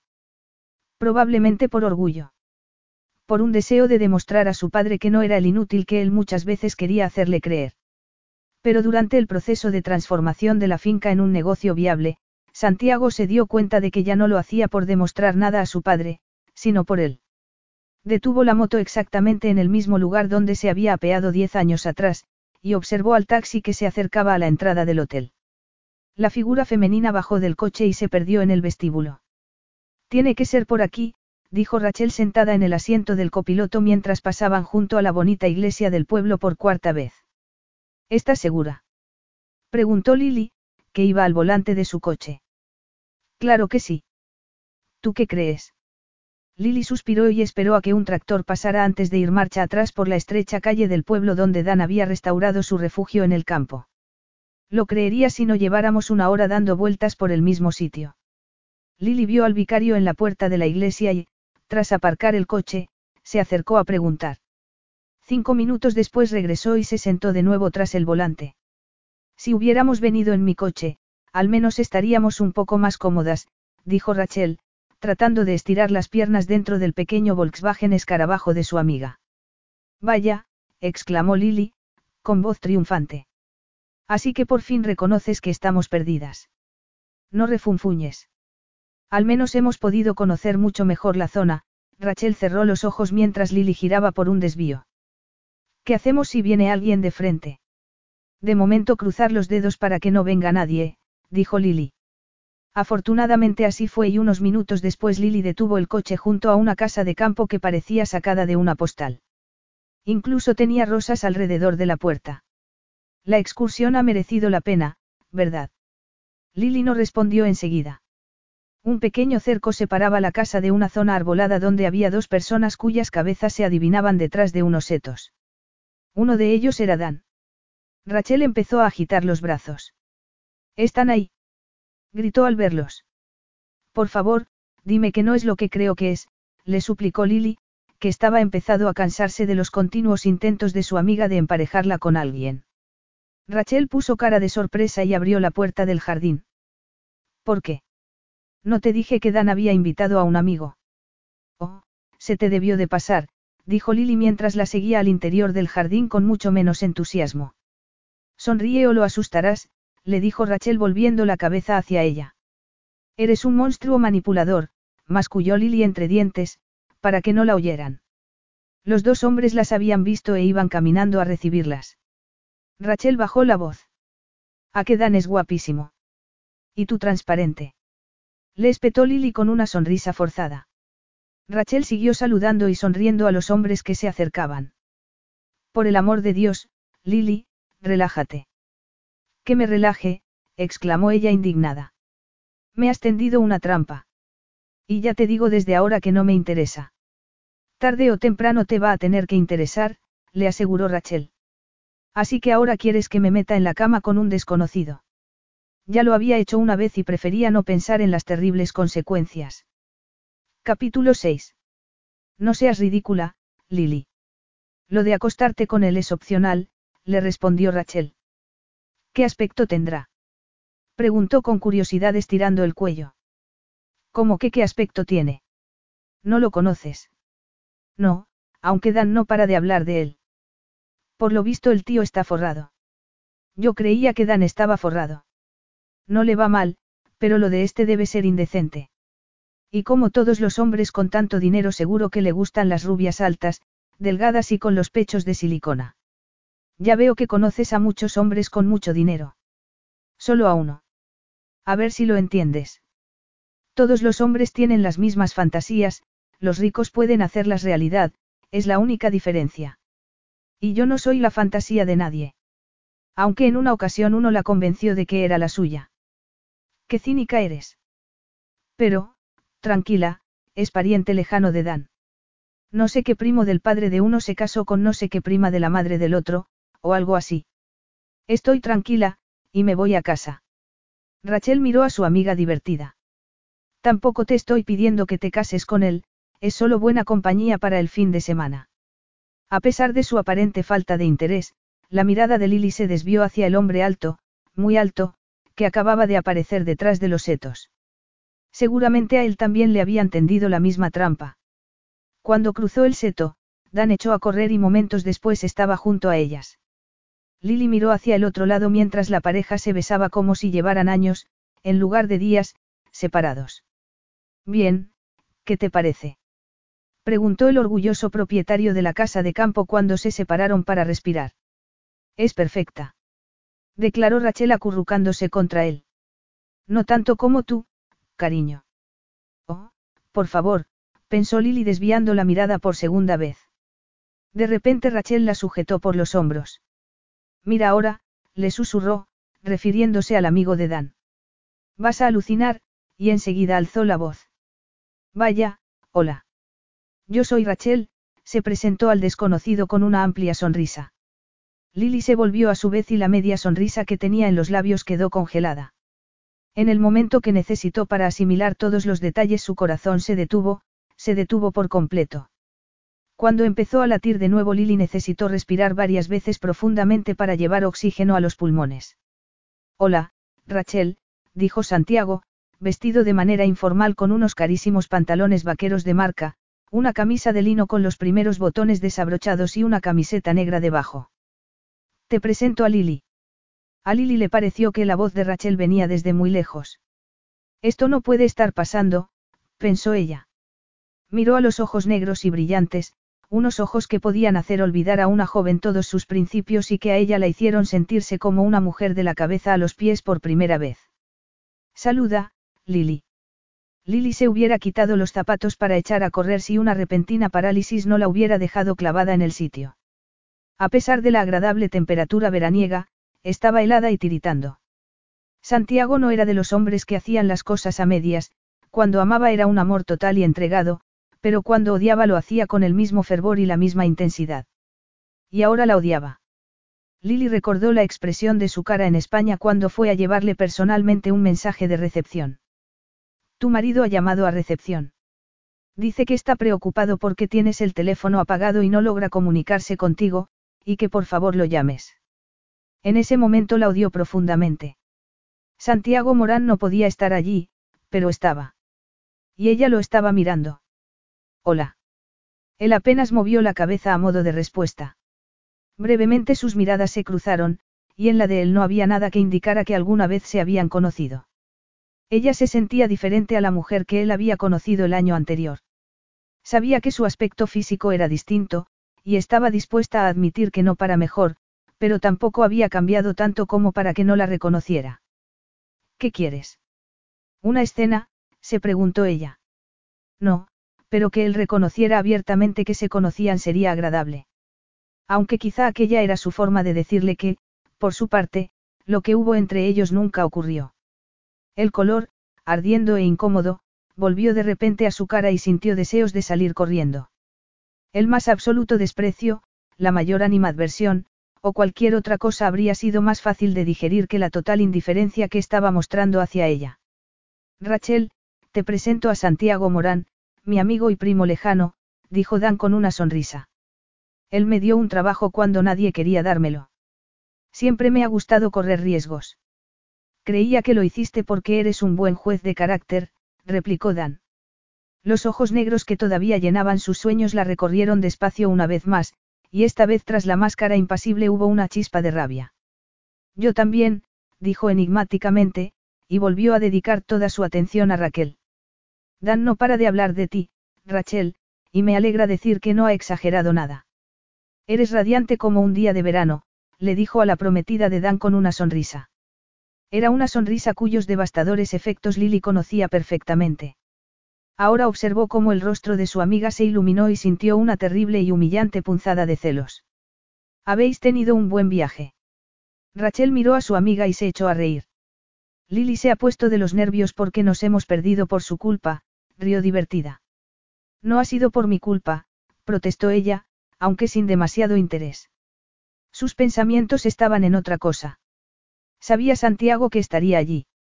Difícil, dada la dureza de sus palabras al despedirse de ella un año antes. Tenía que ser una horrible coincidencia. El aislamiento y el difícil acceso es uno de los encantos de la casa, dijo Dan. Y este olor, aseguró, inspirando profundamente. Esto no se tiene en Londres. Y yo me muero de ganas por ver la casa, dijo Rachel. La conversación debió de continuar en el interior de la casa de campo aunque Lily apenas la recordaba. Dan les explicó toda la obra de rehabilitación que había realizado para dar a la vivienda el aspecto de loft diáfano en toda la planta baja, aunque Rachel pronto se aburrió de hablar de bricolaje. Todo muy mono, sí, pero ¿dónde está el dormitorio, cariño? Preguntó en tono insinuante. Te lo enseñaré, dijo Dan con una sonrisa a juego. Enseguida volvemos. Santiago se ocupará de ti, Lily. ¿Verdad, Santiago? Horrorizada ante la idea de que Santiago, se ocupara, de ella, Lily alzó los ojos y miró al hombre que la observaba con expresión divertida. Será un placer, dijo él. Tengo que ir al baño, lo interrumpió rápidamente Lily, que necesitaba desesperadamente alejarse de él. Para cuando Dan gritó, la segunda puerta a la derecha, ella ya estaba a mitad de la estrecha escalera que subía hasta la planta superior. En el cuarto de baño se echó agua fría en la cara e intentó tranquilizarse. No tenía ni idea de cuánto tiempo estuvo allí, con las muñecas debajo del chorro de agua fría, pero cuando cerró el grifo tenía los dedos totalmente helados. Mañana, se prometió. Mañana me iré y todo esto no será más que un mal recuerdo. Hubiera preferido irse en ese mismo momento, pero no quería despertar las sospechas de Rachel y mucho menos estropearle el fin de semana, a pesar de la sucia trampa que le había tendido con un desconocido. Solo que Santiago no era un desconocido. Cerró los ojos y respiró profundamente. Venga, Lily, ten un poco de entereza, se regañó. Era solo una noche. Tampoco podía ser tan duro. Y sin embargo lo fue. Capítulo 7. El principio no fue nada prometedor. Lily salió del cuarto de baño y se encontró no en el pequeño dormitorio de techo inclinado y cama individual que identificó como suyo al entrar corriendo en el cuarto de baño, sino en una habitación más grande con una cama doble.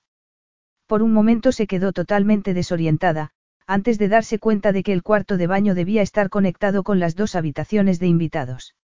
En el respaldo de una silla había una bata negra, sobre la cama una toalla húmeda arrugada, y en la cómoda una serie de enseres personales que junto con la fragancia masculina que flotaba en el aire le dijo claramente quién dormía en aquella cama.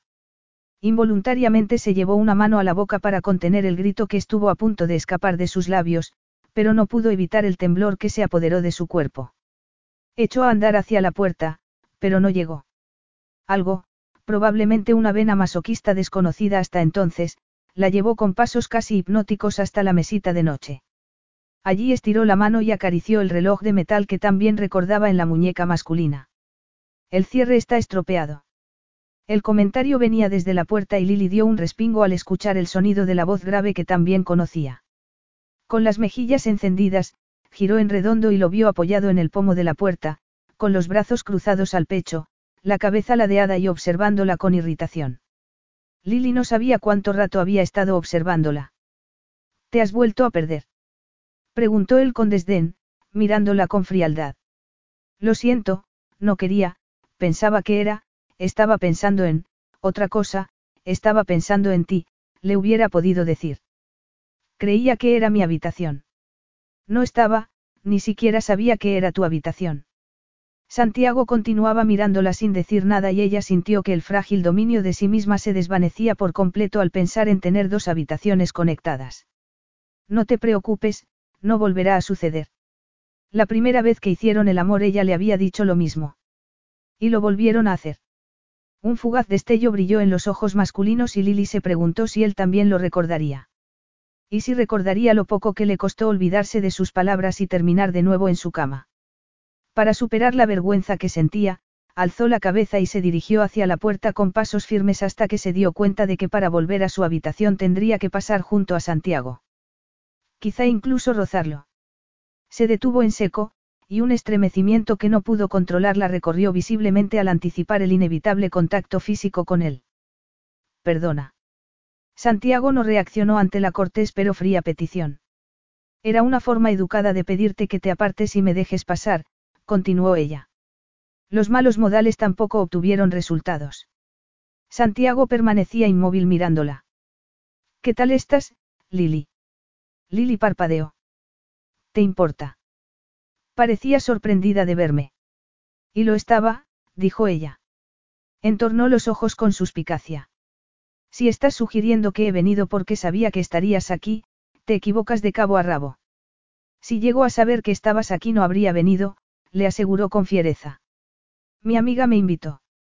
Y he venido, nada más. Así que esto es una feliz coincidencia. Yo más bien diría cruel, o dolorosa, se tensó ella. Tu amiga no mencioné mi nombre. No creo que lo supiera. Lily continuó con los dientes apretados, la escéptica sonrisa en los labios masculinos era de lo más humillante. O a lo mejor pensaste que podríamos continuar donde lo dejamos, sugirió él, sarcástico. Aunque Lily sintió ganas de abofetearlo, intentó mantenerse serena. Si no recuerdo mal, lo dejamos entre tus gritos e insultos, dijo ella tratando de dar la impresión de que el recuerdo le parecía divertido, aunque nada más lejos de la realidad. La traumática despedida estaba grabada en su alma.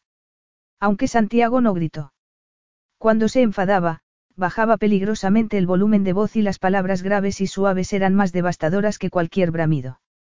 Pero si te preocupa que tu magnetismo sea demasiado para mí, siempre puedes cerrar la puerta por este lado. Así podrás dormir tranquilo sabiendo que no me colaré en tu cama en mitad de la noche. Otros recuerdos prohibidos se abrieron paso en su mente. Lily se recordó a sí misma, de pie junto a la cama, contemplando el rostro dormido de su amante y los fuertes ángulos de la cara suavizados por el sueño. El diluvio de emociones tan intensas que la embargó entonces provocó una cálida corriente de lágrimas no derramadas que la dejaron temblando y sin aliento. Así que esto es el amor. Siempre he sido muy lenta, había pensado entonces. ¿Quién espera a los 25 años para enamorarse? Y cuando se deslizó de nuevo en la cama junto a él, sintió el calor de su cuerpo y la textura de la piel cálida y satinada contra la suya. La presión en el pecho se hizo casi sofocante. Todavía era muy real, la fricción de las zonas cubiertas de vello contra su piel desnuda y sensibilizada, y la pasión renovada mientras sus piernas y brazos suaves y pálidos se enroscaban con los de él, más ásperos y velludos. Lily estaba demasiado ensimismada en las imágenes que pasaban por su mente para advertir la tardanza de Santiago en responder. Lo tendré en cuenta. Ella parpadeó perpleja y lo miró a la cara. Sí, y yo haré lo mismo con mi puerta, añadió desafiante. Los ojos negros del hombre recorrieron su cara. ¿Te has mirado últimamente en el espejo? No si puedo evitarlo, se dijo ella, pero antes de poder decir nada Santiago le tomó la barbilla entre el pulgar y el índice y le alzó la cara hacia él. Echando la cabeza hacia atrás, con los ojos medios cerrados, estudió el rostro demacrado y después dejó caer la mano antes de emitir su veredicto. Tienes un aspecto horrible. El veredicto arrancó una temblorosa carcajada de la garganta femenina. Lily dio un paso atrás. Siempre has sido un seductor, dijo ella irónicamente, recogiéndose el pelo detrás de las orejas con manos trémulas. ¿Qué te has hecho para acabar así? insistió él. Lily no podía entender la intensidad de la ira que había en las preguntas de Santiago, pero antes de poder decirle que se metiera en sus asuntos, él añadió con un gesto de inmenso desdén. Espero que el hombre mereciera la pena. Lily tardó unos momentos en responder. Me cuesta mucho aprender, dijo por fin, despacio, pero he llegado a la conclusión de que ningún hombre merece la pena. Pero Santiago no pareció oírla. Con expresión distraída alargó una mano morena hacia ella. Sigues teniendo la piel muy suave. Un gemido casi inaudible salió de los labios de Lily cuando el pulgar masculino empezó a subir por la curva de la mandíbula hasta la mejilla. De algún lugar descubrió la fuerza suficiente para apartarse. Sin pensarlo, pasó junto a él y fue hacia la puerta. Casi llegó, pero tropezó con el hombro contra la esquina de una cómoda y gritó de dolor a la vez que la mitad de los objetos que había sobre la pulida superficie de madera se estrelló contra el suelo. Secándose la humedad de las lágrimas con el dorso de la mano, cayó de rodillas y empezó a recoger las cosas que se habían desparramado sobre los pulidos listones de madera del suelo. Ten cuidado, hay cristales rotos, dijo Santiago. Ya. Santiago se arrodilló a su lado. Estás sangrando. Lily mantuvo la cabeza agachada e ignoró el comentario. Déjalo ya, insistió él, sujetándole la muñeca. Lo estás manchando todo de sangre.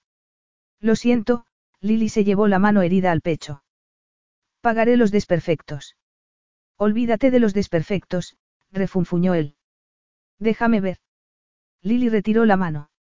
La idea de que él volviera a tocarla le hizo perder aún más el control. Estoy bien. Es solo un corte de nada, murmuró sin mirarlo, pero muy consciente de lo peligrosamente cerca que estaba. Tienes que limpiarla. Podrías tener cristales, dijo él, sujetándola por los codos y obligándola a levantarse. Déjame ver. Lily se humedeció los labios secos con la punta de la lengua y lo miró con cautela, a través de las pestañas entornadas. Tampoco hay que exagerar, dijo ella. Solo es un rasguño, insistió, y empezó torpemente a dejar las cosas que acababa de recoger sobre la superficie sólida más cercana, que resulté ser la cama. Una de esas cosas era la cartera de Santiago, que se abrió al caer sobre la colcha y parte de su contenido se desparramó por el suelo. Con los dientes apretados, Lily intentó impedir que cayeran al suelo, operación un tanto complicada ya que llevaba la otra mano pegada al pecho. Eso sugiere lo contrario. Lily siguió la dirección del dedo masculino y vio la mancha roja de sangre en el suéter. Oh, no. Tengo que cambiarme. Sí, buena idea. Dan se desmaya en cuanto ve la sangre, dijo Santiago. Pero después de que yo eché una ojeada a esa herida. No has cambiado nada, le espetó ella. Siempre tienes que tener el control de todo, lo acusó, limpiando una mancha de sangre que había caído en una de las fotos que llevaba él en la cartera. Hace un año no parecía importarte. Lily se ruborizó. Eso es algo que prefiero no, su voz se interrumpió al incorporarse, con la foto entre los dedos. Los ojos, muy abiertos, se clavaron en él. Sabías que estaría aquí, lo acusó. Santiago le quitó la fotografía manchada de los dedos y se encogió de hombros. Apenas te reconocí. Pero me reconociste, le espetó ella, en tono acusador. Sabías que iba a venir y has venido, añadió, indignada, y además has intentado acusarme de querer seducirte. Olvidando el corte de la mano, Lily sujetó la mano masculina con las dos manos y dejó escapar un largo y angustiado suspiro. Podíamos haber evitado esto, dijo, casi suplicándole con los ojos. ¿Por qué has venido, sabiendo que iba a estar aquí, Santiago? Él no respondió a la pregunta. ¿Has estado enferma? No creo que te deba ninguna explicación, respondió ella. Aún no entiendo en qué estabas pensando para venir aquí. Quizá quería ver cuántas cabelleras te habías colgado del cinturón después de mí. Oh, vaya, dijo ella sin darle importancia. He perdido la cuenta. Rachel y Dan se preguntarán dónde estamos. Debemos bajar. Quizá crean que hemos sucumbido a la lujuria y estamos dándonos un revolcón. Lily respiró hondo y sacudió la cabeza. Ya es suficiente. ¿Suficiente de qué? De que me trates como si fuera una alimaña, dijo ella con expresión de cansancio. Es cierto, estaba casada y te dejé creer que no lo estaba. Te hiciste pasar por una viuda vulnerable y destrozada, le condenó él. Y tú estabas más que encantado de aprovecharte de mi vulnerabilidad, si no recuerdo mal. ¿Crees que no lo sé? ¿Crees que no lo sabía entonces? Soltó una risa cargada de amargura. ¿Crees que no me desprecié por eso? Y ahora me desprecias a mí. Qué suerte la tuya. Oh, suspiró Lily con tristeza. No debí haberte engañado, lo sé, pero fue hace un año y no creo que te haya dejado cicatrices ni secuelas emocionales. Es solo tu orgullo. Mientras hablaba Santiago se había ido acercando a ella y ahora estaba tan cerca que casi se rozaban. Él no la tocó, aunque ella deseaba que le hiciera con todo su ser. Hablas como una autoridad en la materia. Fue solo sexo. Excelente, no lo niego, añadió sin restarle importancia, pero a fin de cuentas sexo. No sabes lo que dices, cállate, se ordenó mientras sus ojos ascendían por el pecho masculino hasta detenerse en los labios sensuales cuyo sabor recordaba perfectamente. Tardó unos segundos en reparar en el rictus de ira del hombre. Tienes razón, el sexo fue excelente, dijo él, con voz cálida como miel caliente, inclinándose ligeramente hacia ella. Sus miradas se encontraron y la tensión se multiplicó. Lily tragó saliva, aunque tenía la boca seca. El aroma único del cuerpo masculino la envolvía y se sintió mareada. No fue consciente del sonido estrangulado de angustia que surgió de su garganta. Cerró los ojos para recuperar el control, y un momento más tarde los abrió y logró encogerse de hombros con indiferencia. Sí, lo pasamos bien, ¿verdad? Sí, aunque el final dejó un amargo sabor de boca. El insulto la hizo estremecer, pero Lily alzó la barbilla sin dejarse amedrentar. Bien, al menos estamos de acuerdo en algo. Ahora, si me disculpas, voy a bajar. Así.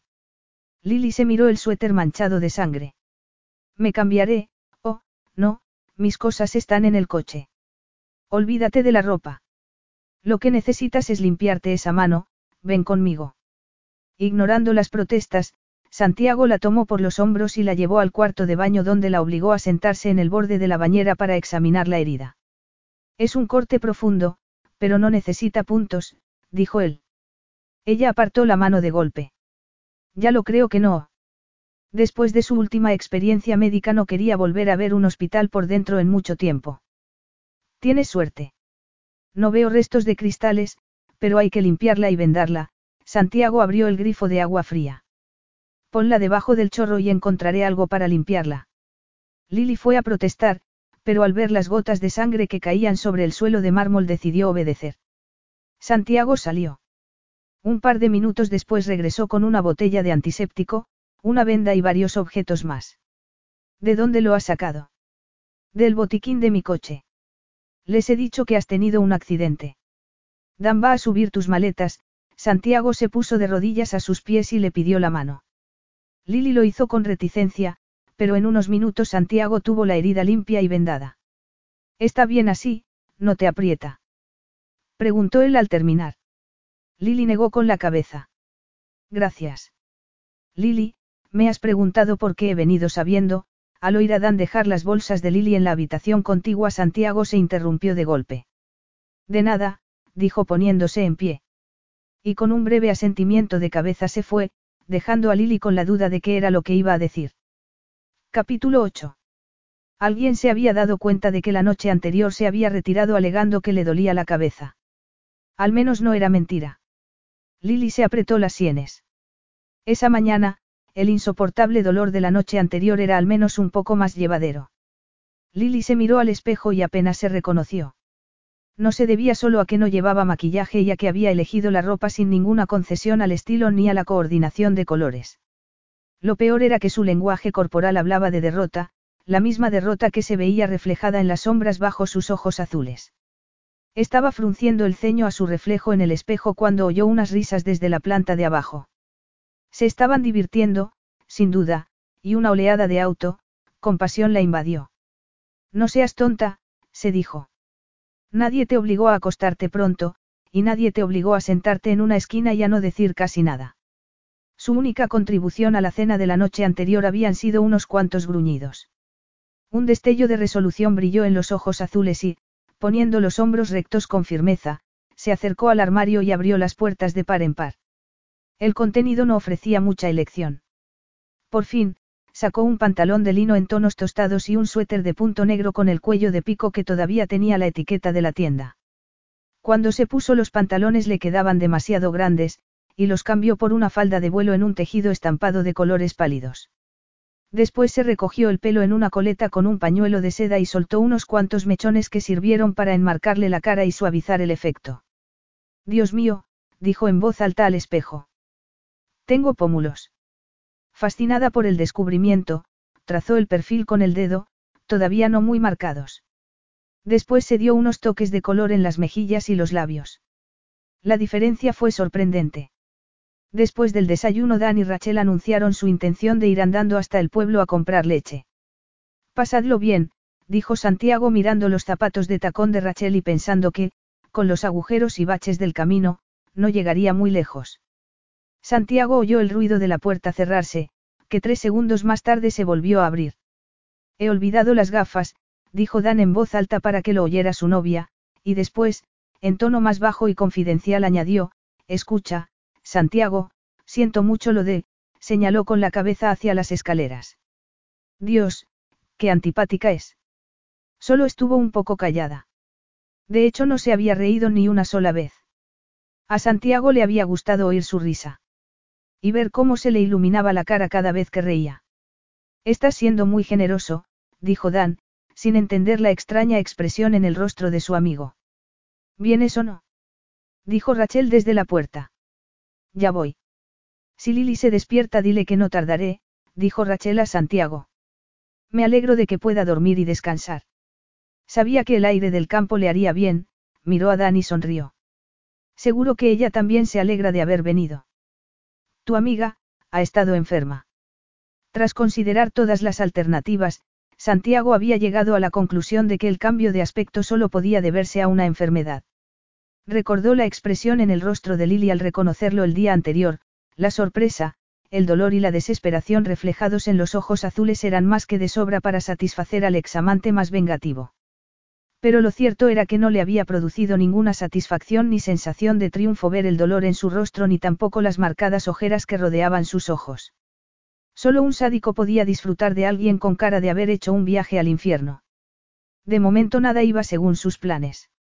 Su intención había sido ver su belleza con objetividad y marcharse al terminar el fin de semana sin entender qué era lo que había visto en ella y así poder continuar con su vida. Sin embargo, ahora se había dado cuenta exactamente de qué era lo que había visto en ella. Y del fuerte impulso que sentía de cuidarla y alimentarla, de protegerla y de aplastar con sus propias manos al responsable de convertir a una mujer vibrante y llena de vida y alegría en una sombra. Ha tenido un mal año, explicó Rachel. Y está un poco frágil emocionalmente. No solo emocionalmente, pensó Santiago al recordar la fragilidad de los huesos de las muñecas. Aunque no era evidente debido a la ropa ancha que utilizaba, parecía probable que su cuerpo también hubiera perdido sus voluptuosas curvas. Santiago se había despertado varias veces durante la noche con un dolor que solo el suave y fragante cuerpo femenino podía haber aplacado.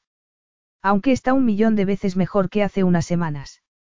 No me importa decirte que estaba muy preocupada por... Rachel fue a decir algo más, pero en el último momento pareció pensarlo mejor. Con una rápida sonrisa, siguió a Dan y lo dejó solo con sus recuerdos. Hasta que Santiago aspiró la fragancia de Lily antes de oír los suaves pasos acercarse por el pasillo.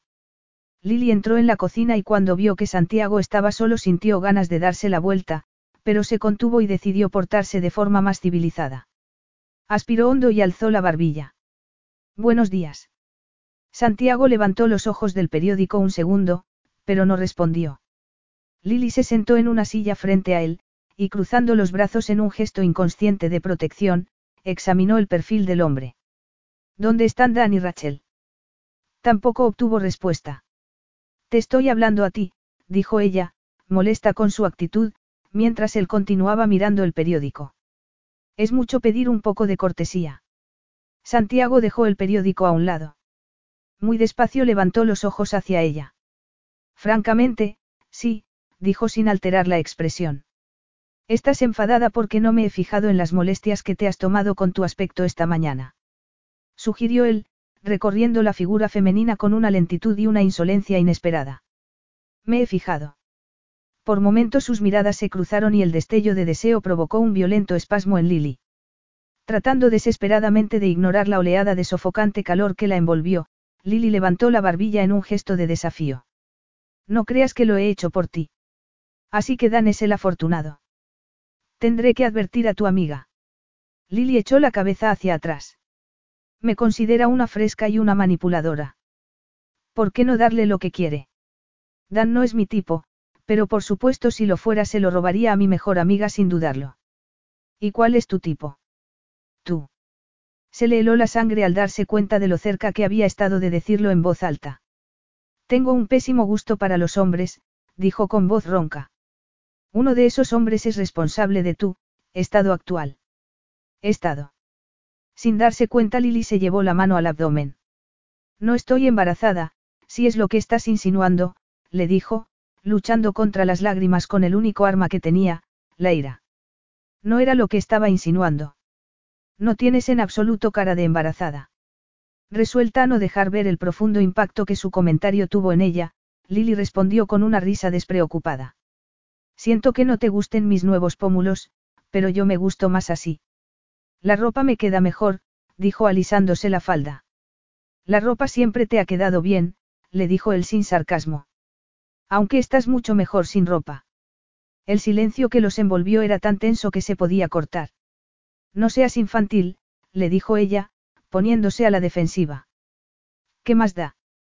dijo con un encogimiento de hombros. Aunque seguía habiendo una fuerte atracción entre ellos, era lo de menos. No había posibilidad real de retomar su relación. Habían ocurrido demasiadas cosas. No te preocupes. En cuanto pueda pondré una disculpa y me iré. ¿Quieres decir que mentirás? dijo él. ¿Por qué será que no me sorprende? Mira, esto me gusta tan poco como a ti, exclamó ella, pasándose una mano por la frente. No estaba segura de cuánto más podría soportar tenerlo tan cerca sin derrumbarse por completo. Al menos tú sabías a lo que venías. ¿Por qué no tratamos de llevar lo mejor posible esta horrible situación? Lo mejor posible repitió él, apretando la mandíbula. Qué estoico y británico por tu parte. Soy británica, le recordó ella. Yo no, respondió él. No soy estoico, soy español. A pesar de la terrible situación, o quizá por ella, el comentario arrancó una carcajada a Lily. Ese era el legado del que Santiago tanto se enorgullecía. No había estado nunca tan claro. Solo estaba pensando que se nota. Dices lo de ser español como si fuera una amenaza. ¿Tú crees? Santiago alzó los ojos y se encogió de hombros, pero no negó la acusación. Simplemente es un hecho. Es lo que soy, dijo, mirándola con ojos tan penetrantes que ella sintió ganas de salir corriendo. ¿Has dormido bien? Estupendamente, dijo ella, consciente de que las ojeras que no había logrado ocultar del todo con el maquillaje eran buena prueba de lo contrario. Entonces sería otra persona quien ha estado paseando toda la noche, dijo él. Por si lo has olvidado, mi habitación está al lado de la tuya y los suelos de madera crujen a cada paso. Para ocultar el color que le cubrió la cara, Lily se agachó para ajustarse una cinta de la sandalia. Me dolía la mano. Algo brilló en los ojos masculinos. No sería la primera vez que no me dejas dormir, reconoció él con voz ronca. ¿Quieres que te cambie la venda? Ella negó con la cabeza, sin mirarlo. No era solo eso.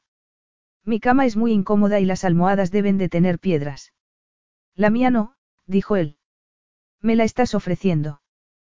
Qué caballeroso de tu parte. Dijo ella que apenas pudo oír sus palabras por el fuerte retumbe del corazón. Estaba pensando más bien en, compartir. Tengo entendido que no eres una mujer libre. Lily se tensó visiblemente y lo miró con expresión de impotencia. Estoy divorciada, pero ¿cómo? Aunque estar casada nunca te ha cohibido, ¿verdad? Las palabras masculinas le cortaron el alma como si fueran un bisturí. Y Lily alzó las manos con las palmas hacia arriba en un gesto inconsciente de sumisión. ¿Cómo se supone que tengo que responder a eso? Con las facciones tensas, Santiago se apretó las sienes con las puntas de los dedos. Ser soltera no te va, dijo con voz áspera. A mí me gusta, mintió ella inmediatamente. Tienes pinta de no haber tomado una comida decente desde hace semanas, y no me vengas con esa tontería de tu nueva imagen. Para empezar, tu antigua imagen era mucho más atractiva, y además, tu amiga ha insinuado que has tenido problemas. Lily se encogió de hombros, aparentemente sin inmutarse. Santiago se levantó y fue hasta la ventana. Supongo que fue por un hombre, le dijo, de espaldas a ella. Lily miró los anchos hombros y la espalda y sonrió amargamente. Más o menos, sí, dijo. Me sorprende que Rachel no te diera más detalles de mi vida privada. Te dijo lo de mi divorcio. La próxima vez que viera a Rachel a solas iba a tener que decirle que no dijera ni una palabra del hijo que había perdido. Me lo dijo Dan. Dijo que tu marido te abandonó. No es un secreto, ¿verdad? No, no es un secreto. Y después sufriste una crisis nerviosa por otro hombre. ¿Te ha pasado algo más de interés? Iba a tener a tu hijo y lo perdí. ¿Te parece bastante interesante? Lily se tragó la contestación y se llevó la mano al pecho para poder responder. Eres un cretino sin sentimientos, y siento decepcionarte, pero no, no he sufrido ninguna crisis nerviosa. ¿Por qué te dejó tu marido? Por demasiadas infidelidades. Continuó él en un ataque implacable. Lily respiró profundamente y se obligó a soltarse las manos que tenía apretadas sobre el pecho.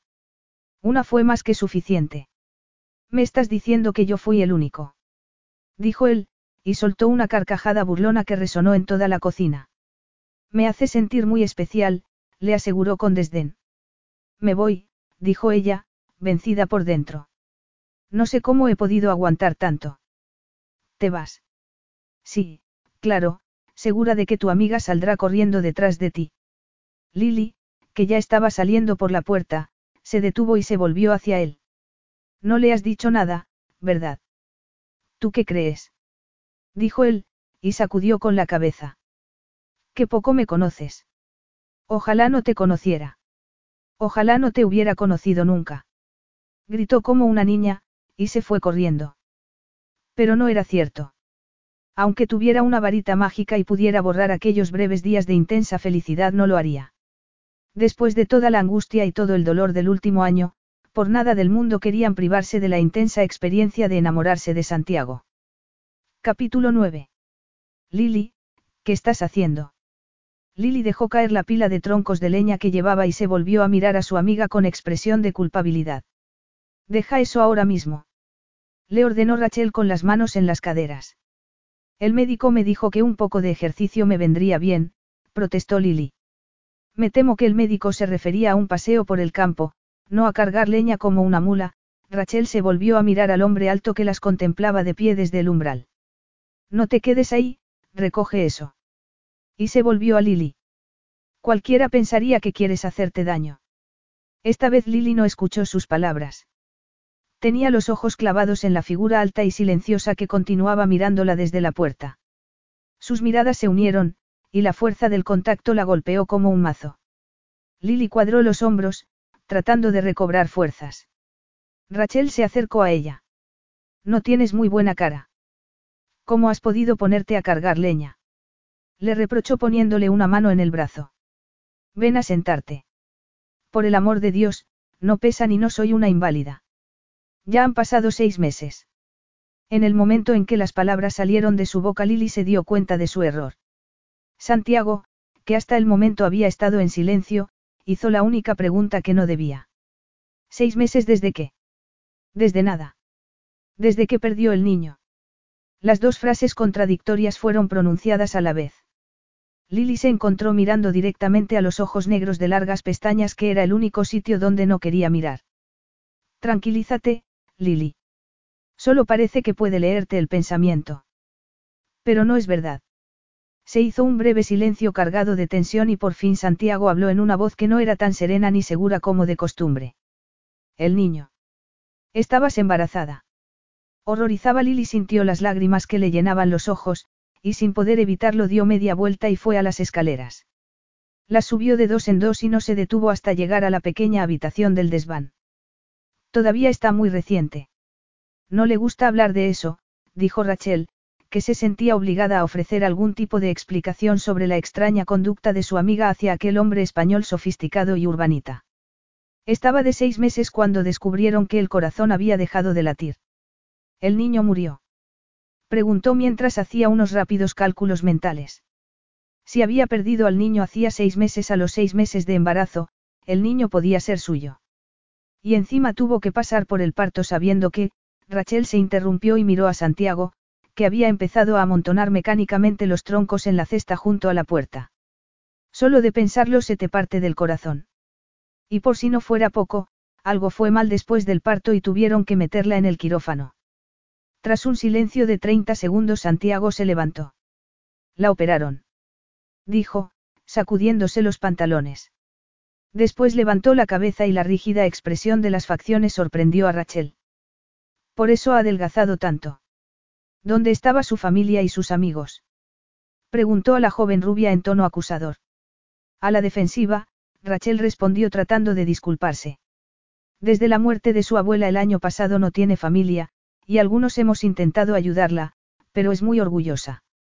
Y muy cabezota, dijo él. Rachel no pudo evitar asentir. Dímelo a mí. Por desgracia esos días estuve fuera de Inglaterra y no me enteré hasta. Estuvo sola. Exclamó Santiago con los dientes apretados. El embarazo de su hijo casi la mató y dónde estaba él mientras ella luchaba por su vida. En alguna fiesta o recepción fácilmente olvidable.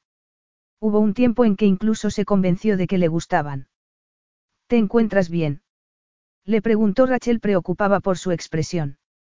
Pero el hombre no respondió sino que le dio la espalda, salió al jardín y se perdió de vista por el sendero. Rachel fue a buscar a Dan, con las sospechas de que escuchar la tragedia de Lily había recordado a su amigo alguna tragedia personal. Encontró a su novio en el coche, escuchando los resultados de los partidos de cricket y se sentó a su lado. Cuando le había contado la mitad del incidente, se detuvo de repente. Ha dicho que ha adelgazado. ¿Cómo sabe que ha adelgazado? Se preguntó en voz alta. Adelgazado. Está gorda. Rachel le dio un codazo en las costillas. No está gorda. Es por la ropa que lleva, tonto. Creo que se conocían. Dan la miró con escepticismo. Me lo hubiera dicho. Supongo que sí, admitió Rachel. A menos que. A menos que qué. Dan, creo que Santiago es el camarero español de Lily. Dan pensó que su amada había perdido el juicio. Arriba en su dormitorio, Lily se tumbó en la cama y cerró los ojos, pensando que no podía haber mejor manera de despertar sus sospechas. De hecho, tampoco entendía por qué le preocupaba tanto. No importaba que lo supiera.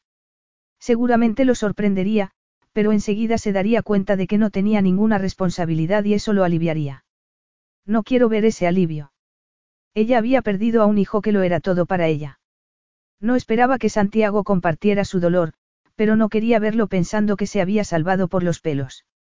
Emocionalmente exhausta, debió quedarse dormida porque unos golpes en la puerta la despertaron. Vete, Rachel, por favor. Estoy durmiendo, suplicó sin levantarse de la cama. Lo que menos necesitaba en ese momento era un interrogatorio de su amiga. La puerta se abrió. No soy Rachel. Después de mirar durante un momento interminable al hombre moreno y alto que ocupaba todo el marco de la puerta, Lily cerró la boca y se recuperó de su parálisis. Con toda la dignidad que pudo reunir, bajó las piernas al suelo y se sentó en la cama a la vez que se arreglaba la coleta. ¿Está lista la cena? preguntó ella, aunque la sola mención de la comida le daba náuseas. Él la miró como si hubiera perdido la cabeza. No tengo ni idea. Qué pena, me apetecía tomar algo, exclamó ella alegremente. Entonces, ¿para qué? Santiago no respondió, se limitó a mirarla con una intensidad que hacían desvanecer todos los intentos de mantener la situación como si no pasara nada. ¿Para qué me digas si estabas embarazada de mi hijo? Lily se puso en pie de un salto y fue hacia él para meterlo a la fuerza en el dormitorio. Por el amor de Dios, no hables tan alto. Y cierra la puerta. Santiago no hizo ninguna de las dos cosas. Estoy esperando. Lily soltó un largo y frustrado suspiro.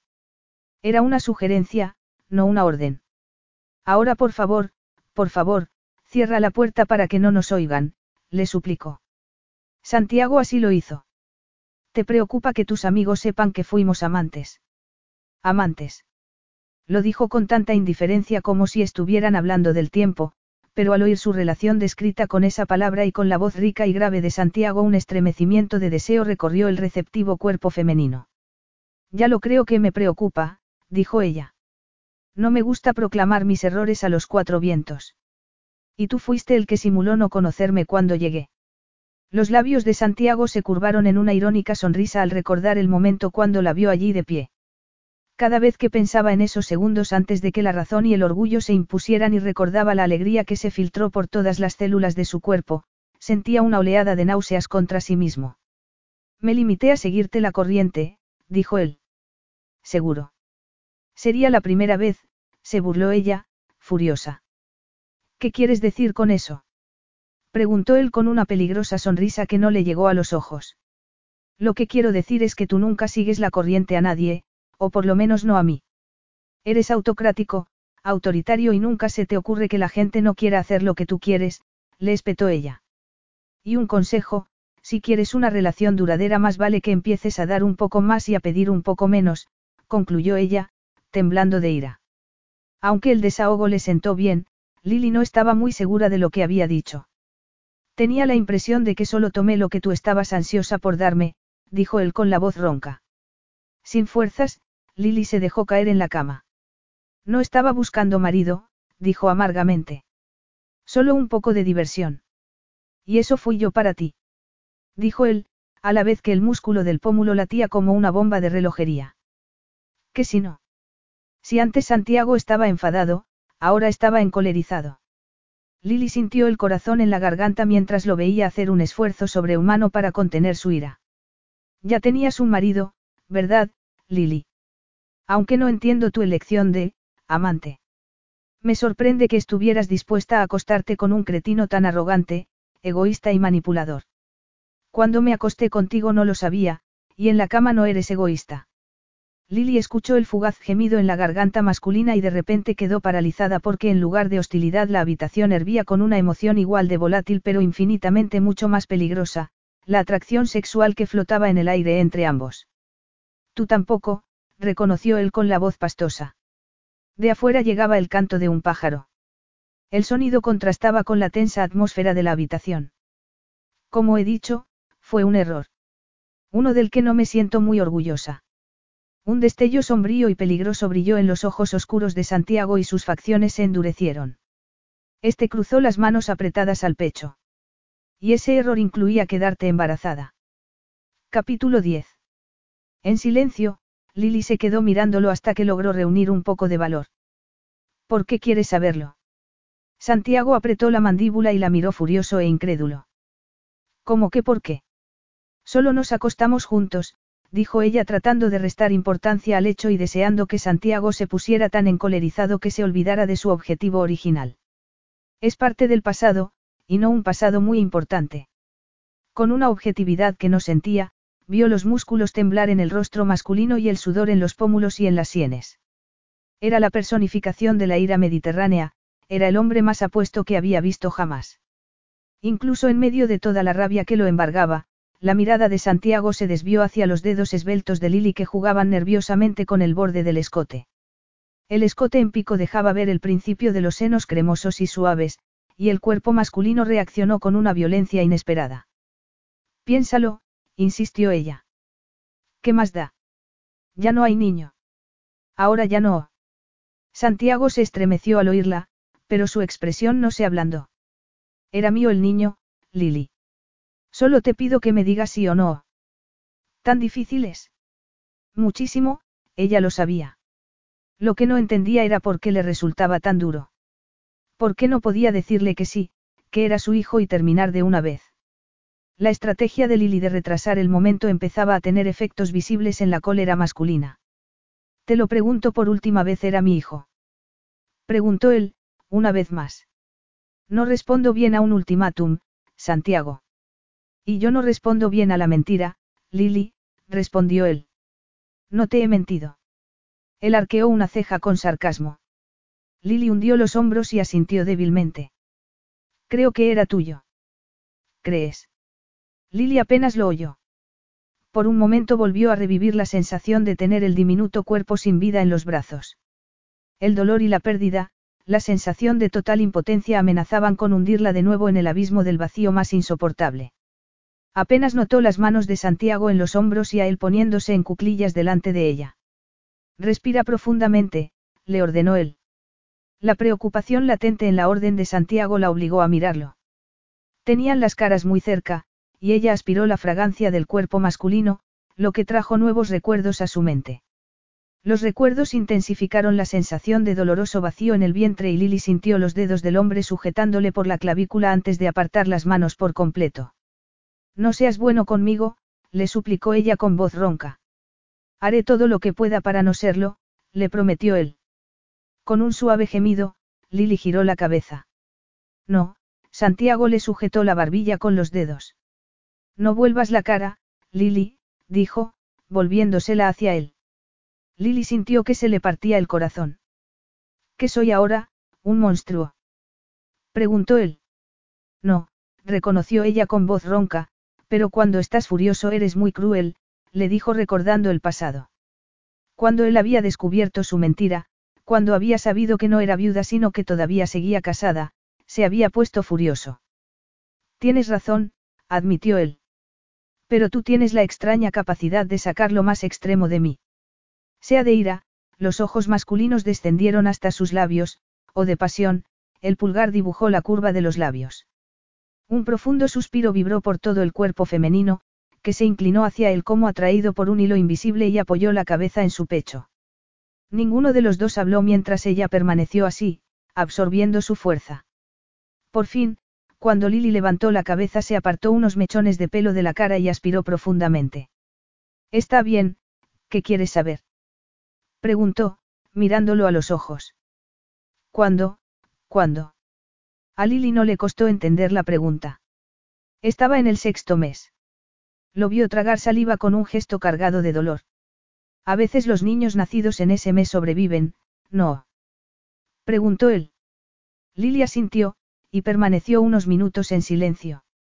Pero mi hijo ya estaba muerto, dijo por fin, recordando el terrible momento en el que la enfermera que le estaba haciendo la ecografía le sonrió con gran profesionalidad y se disculpó. Tengo que ir a buscar al médico un momento, le había dicho. La sonrisa profesional no la engañó, Lily sabía que algo iba mal. El médico, con sus ojos cansados y amables, le sostuvo la mano mientras le daba la noticia. Está, totalmente seguro. Sí. Naturalmente haremos otras pruebas. Puede ponerse en contacto con su marido, su compañero. Lily negó con la cabeza. No, ahora estoy sola. ¿Quiere que llame a alguien? No, estoy bien, gracias. Nuestro hijo. Todavía absorta en la pesadilla de los recuerdos, Lily levantó los ojos y miró a Santiago. Perdona. Nuestro hijo. El niño era nuestro hijo, y por lo visto no se te ocurrió decírmelo, dijo él, con voz inexpresiva, pero con una mirada dura e implacable clavada en su cara. Lily, que hasta hacía un segundo había estado completamente pálida, se puso roja de ira. Supongo que estaba preocupada por otras cosas, le espetó. No era mi intención no decirte nada. Eso me resulta difícil de creer. ¿Cuánto cuesta descolgar un teléfono y llamar? Preguntó él, abriendo las palmas de las manos. Y supongo que tú hubieras creído sin dudarlo ni un momento que tú eras el padre. Dijo ella. Sin embargo, a pesar de su desafiante actitud, estaba profundamente afectada por la intensidad de su reacción. Al menos no había sido de alivio ni de indiferencia. Tenía que pensar en qué haría si tú decidías ir a los tribunales para negar la paternidad, continuó ella en tono más tranquilo. Negar la paternidad. Preguntó el incrédulo, ¿es eso lo que hacen los famosos cuando no quieren reconocer a un hijo? Santiago torció los labios de asco. Yo no soy famoso. Sales siempre en los periódicos y tienes mucho dinero. Yo no busco la publicidad, y me gusta proteger mi vida privada. No la protegiste mucho cuando acompañaste a Susie Sebastián a aquella entrega de premios con un vestido totalmente transparente. Podemos olvidarnos de eso. Dijo él. ¿O piensas correr con esta historia a los periódicos? Muy gracioso, dijo ella, segura de que no lo decía en serio. Pero por un momento, al oír sus palabras en voz alta, las dudas volvieron y temió que lo hubiera preguntado en serio. Inmediatamente la expresión de Santiago la tranquilizó. Al menos no la creía capaz de eso.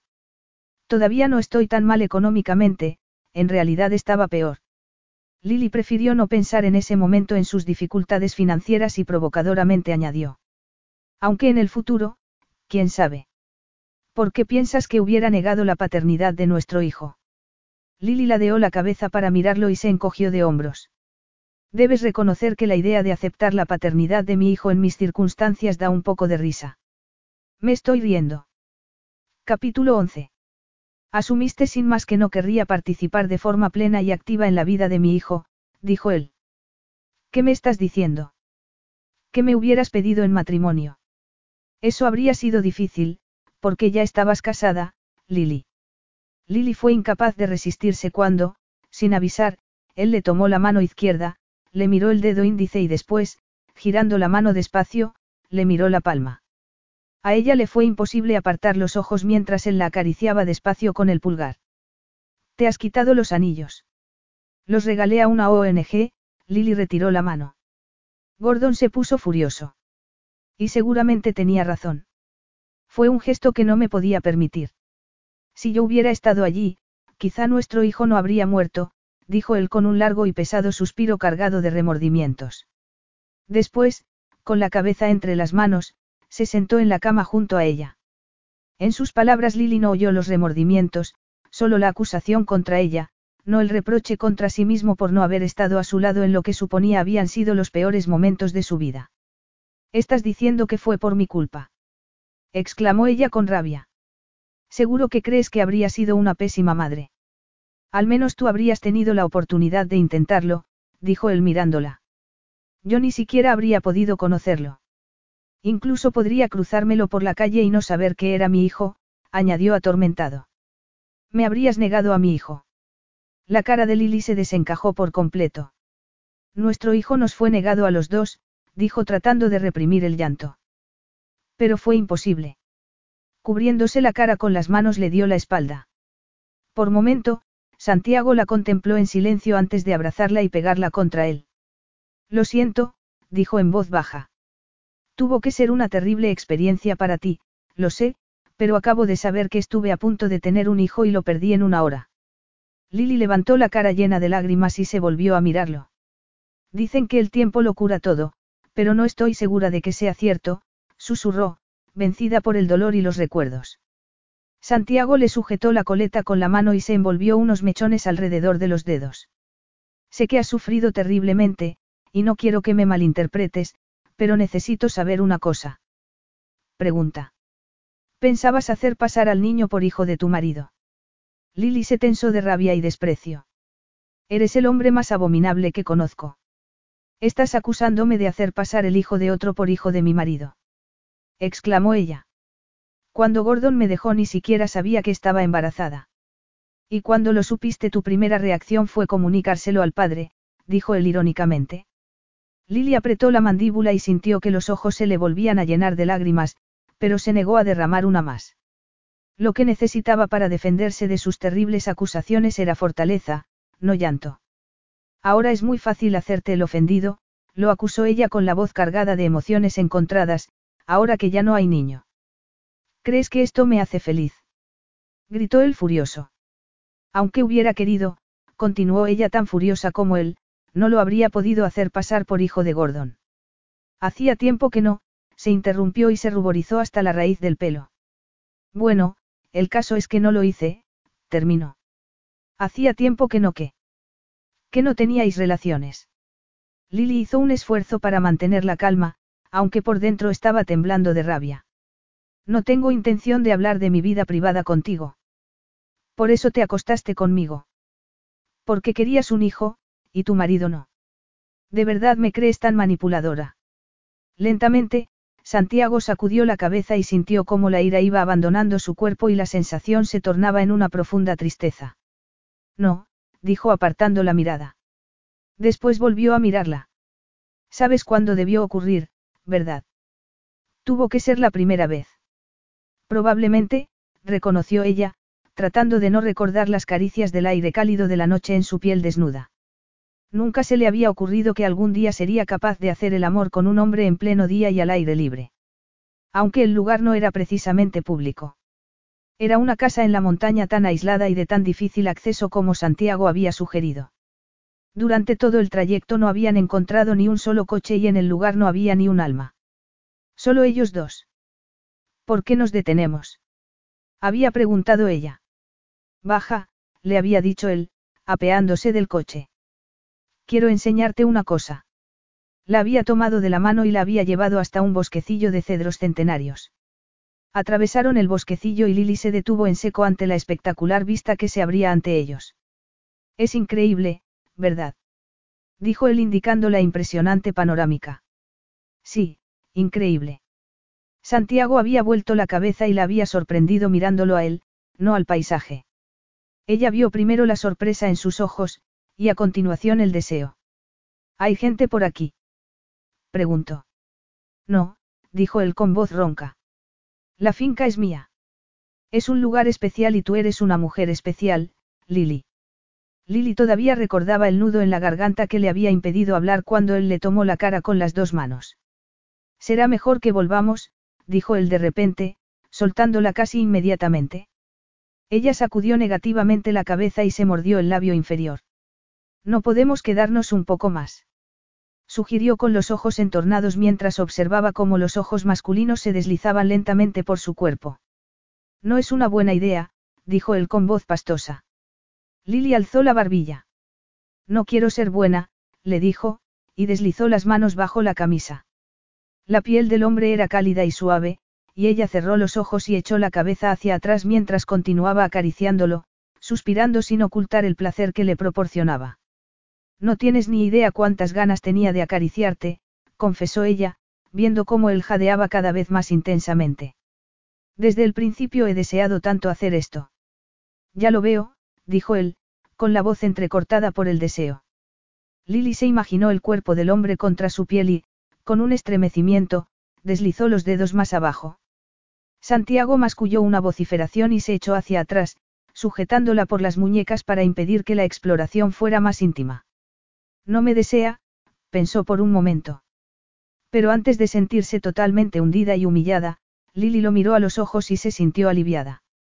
No era la mirada de un hombre a punto de rechazarla, sino a punto de perder totalmente el control de su cuerpo. No sabes lo que me estás haciendo, susurró él. Ella sonrió y se inclinó hacia adelante hasta que sus labios estuvieron a menos de un centímetro de su boca. Yo creo que sí. Santiago le enmarcó la cara y la besó con una pasión que a ella se le doblaron las rodillas. Él se deslizó hasta el suelo, y la tumbó sobre él. Por un momento ella no se movió, solo se quedó allí, en la misma postura que él la había dejado, a la espera. Entonces él dijo. Bésame. Quiero que me beses. Era una buena señal, pensó ella pegando su boca a la de él. Los dos parecían querer las mismas cosas. Un estremecimiento recorrió el cuerpo de Lily al regresar de nuevo al presente. Tragó saliva y miró a Santiago. Este tenía la frente y las sienes cubiertas de una ligera capa de sudor, y el brillo febril en sus ojos dejaba claro que ella no era la única que recordaba lo ocurrido aquel día en la casa de la montaña. Compartir aquellos recuerdos actuó como una especie de juego preliminar. Santiago la miró y después sus ojos bajaron a la cama. Lily sabía que debía dejar claro que aquello no podía suceder, pero no lo hizo. Ninguno de los dos habló. Las palabras no eran necesarias. Lily solo era consciente de los ojos oscuros y cautivadores, y de la necesidad que ardía en su cuerpo mientras se besaban, no con suavidad sino con una necesidad y una urgencia imperiosa. Cuando se separaron, Santiago la tomó de la mano y la tumbó en la cama. Después se tendió a su lado, y así estuvieron un rato, sin tocarse, solo respirando. Una cosa que recuerdo es que, siempre que te acariciaba, estabas excitada, dijo él, deslizándole la mano por la cadera. Y lista para mí. Lily se humedeció los labios, tan excitada que apenas podía respirar. Cuando él deslizó la mano bajo la falda, tuvo que llevarse el puño a la boca para no gritar. Y cuando él acarició con los dedos el borde de encaje de la ropa interior, no pudo reprimir los gemidos que salieron de su garganta. Así es, déjate ir, susurró él con voz ronca, mirándola a la cara a la vez que le separaba las piernas y deslizaba los dedos en ella. Oh, Dios. Gimió Lily moviéndose contra su mano. Te deseo. Me deseas. Te deseo tanto, gimió ella, mientras él le levantaba la falda. Ahora. Lily lo buscó y con manos urgentes trató de desabrochar la hebilla del cinturón. Pero Santiago le apartó las manos y se las sujetó por encima de la cabeza con una mano, mientras con la otra terminaba lo que ella había empezado. La soltó solo momento para quitarse la camisa y los vaqueros. Lily se sujetó con las manos a los barrotes de la cabecera de la cama y arqueó el cuerpo hacia él, y Santiago se deslizó dentro de su cuerpo. Ella cerró los ojos y sintió el cálido aliento masculino cuando él empezó a moverse dentro de ella. Se movió con él, en una mar de sensaciones que iban desde el placer a unas intensas ganas de llorar, hasta que de repente, sin aviso, sintió que la ola en la que iba montaba estallaba por todo su cuerpo y la envolvía en sucesivas oleadas de placer. Capítulo 12. Era la clase de pregunta que se hacía mucha gente. ¿Qué hacer si aprietas el freno y no ocurre nada? Lily no esperaba averiguarlo, pero la situación se vio repentinamente complicada por la curva a la que se acercaba a bastante velocidad y el autobús de dos plantas que venía en dirección contraria. Lily giró bruscamente el volante a la vez que bajaba rápidamente las marchas y, gracias sin duda a la suerte y a su rápida reacción, el coche acabó metido en la cuneta, con la parte delantera incrustada en unos arbustos y la puerta del conductor atascada parcialmente por las ramas de un árbol. Afortunadamente, Lily logró salir del coche con algunos rasguños, pero por lo demás ilesa. El conductor del autobús se apeó con ganas de gritarle por conducir de manera tan peligrosa, pero cuando ella le explicó que le habían fallado los frenos se tranquilizó e incluso alabó la forma con que había logrado dominar el vehículo. Creía que me la iba a tragar, dijo el conductor, secándose el sudor de la frente con la manga. ¿Han visto alguna vez un coche después de chocar de frente contra un autobús de dos plantas? Ninguna de las personas que se habían arremolinado a su alrededor respondió. ¿Por qué no queda nada que ver? Todos se echaron a reír, excepto Lily que empezaba a darse cuenta del peligro que acababa de vivir. Apretó los dientes e hizo un esfuerzo para que dejaran de castañetear. Cielos, qué suerte ha tenido, repitió por tercera vez una de los pasajeras del autobús. Lily, consciente por fin de lo afortunada que había sido, asintió con la cabeza pero de repente todo a su alrededor se nublé por una décima de segundo. Le temblaban las piernas y apenas tenía fuerza para mantenerse en pie. Buscó un lugar a su alrededor para sentarse cuando un lujoso coche se detuvo a un par de metros de ella. El conductor del vehículo se apeó y se plantó delante de ella en dos zancadas. Oh, no, Santiago la había seguido. Lily se humedeció los labios resecos con la punta de la lengua. Pálida pero decidida, esperó casi con resignación a ser el blanco de la ira de Santiago, como de costumbre. Santiago, por su parte, estaba más que furioso. Seguramente más de lo que había estado en su vida, pero no debía extrañarle, se dijo al detenerse delante de ella. Aquella mujer era capaz de provocarle las reacciones emocionales más extremas. Aunque esta vez prefería la ira a lo que sintió al ver el coche de Lily hundido en la cuneta casi incrustado contra un árbol. Una sensación tan devastadora y desgarradora que no quería volver a sentirla nunca más. Hola, Santiago, dijo ella, que nunca se había alegrado tanto de ver a alguien, a pesar de que estaba huyendo de él. Hola. repitió él, pasándose una mano por el pelo, más aliviado ahora que estaba comprobando con sus propios ojos que solo tenía unos rasguños. ¿Estás herida? Preguntó preocupado, apoyándole las manos en los hombros y recorriéndole los brazos y el cuerpo para asegurarse de que no había lesiones. Muy a su pesar, la reacción de Lily no fue precisamente la que se tiene en un reconocimiento médico. ¿Qué haces aquí? ¿Cómo que qué hago aquí? Me he despertado y no estabas. No grites. Le suplicó Lily, consciente del interés que su llegada había suscitado entre todos los presentes. No te ha dicho Rachel que me había olvidado de que tenía una cita. No insultes mi inteligencia, por favor. No soy la crédula de tu amiga, dijo él, ofendido. Y por cierto, Rachel ha venido a ver cómo estabas y me ha encontrado dormido y desnudo en tu cama, así que dudo que se haya tragado lo de la cita. No. exclamó Lily horrorizada. Sí, Santiago se interrumpió y estudió la cara blanca como el papel. Siéntate antes de que te desplomes. Estoy bien, le aseguró ella, tan testaruda como siempre. Plenamente consciente de las manos que estaban ahora apoyados en los huesos de sus caderas, Lily intentó resistirse al deseo casi abrumador de apoyarse en él. ¿Cómo has podido ser tan inconsciente? preguntó él, levantando una mano para retirarle unos mechones castaños de la mejilla. Lily procuró explicar lo sucedido con naturalidad. Me han fallado los frenos, empezó. He querido frenar, y entonces venía el autobús, y... ¿Qué te han fallado los frenos? La interrumpió él. Dios, ¿qué te pasa? ¿Cómo se te ocurre conducir por carreteras como estas con un coche que debería estar en un desguace? Que no haya costado una fortuna y que no vaya a 200 kilómetros por hora no significa que no funcione. Y para tu información, pasó la ITV el mes pasado. Deberían meter en la cárcel al responsable, exclamó el furioso. Lily parpadeó ante la brusquedad de su reacción. Solo ha sido un accidente. Ha sido un accidente. No ha sido culpa mía, repitió él, entre burlón y encolerizado. No, nunca es culpa tuya, ¿verdad? Tú nunca tienes la culpa de nada. Tú vas por la vida destrozando vidas a derecha e izquierda, pero nunca tienes la culpa de nada. Lily levantó una mano y se la pasó por la frente con gesto tembloroso. El gesto le daba un aspecto intensamente vulnerable, y Santiago palideció al verla tan desvalida.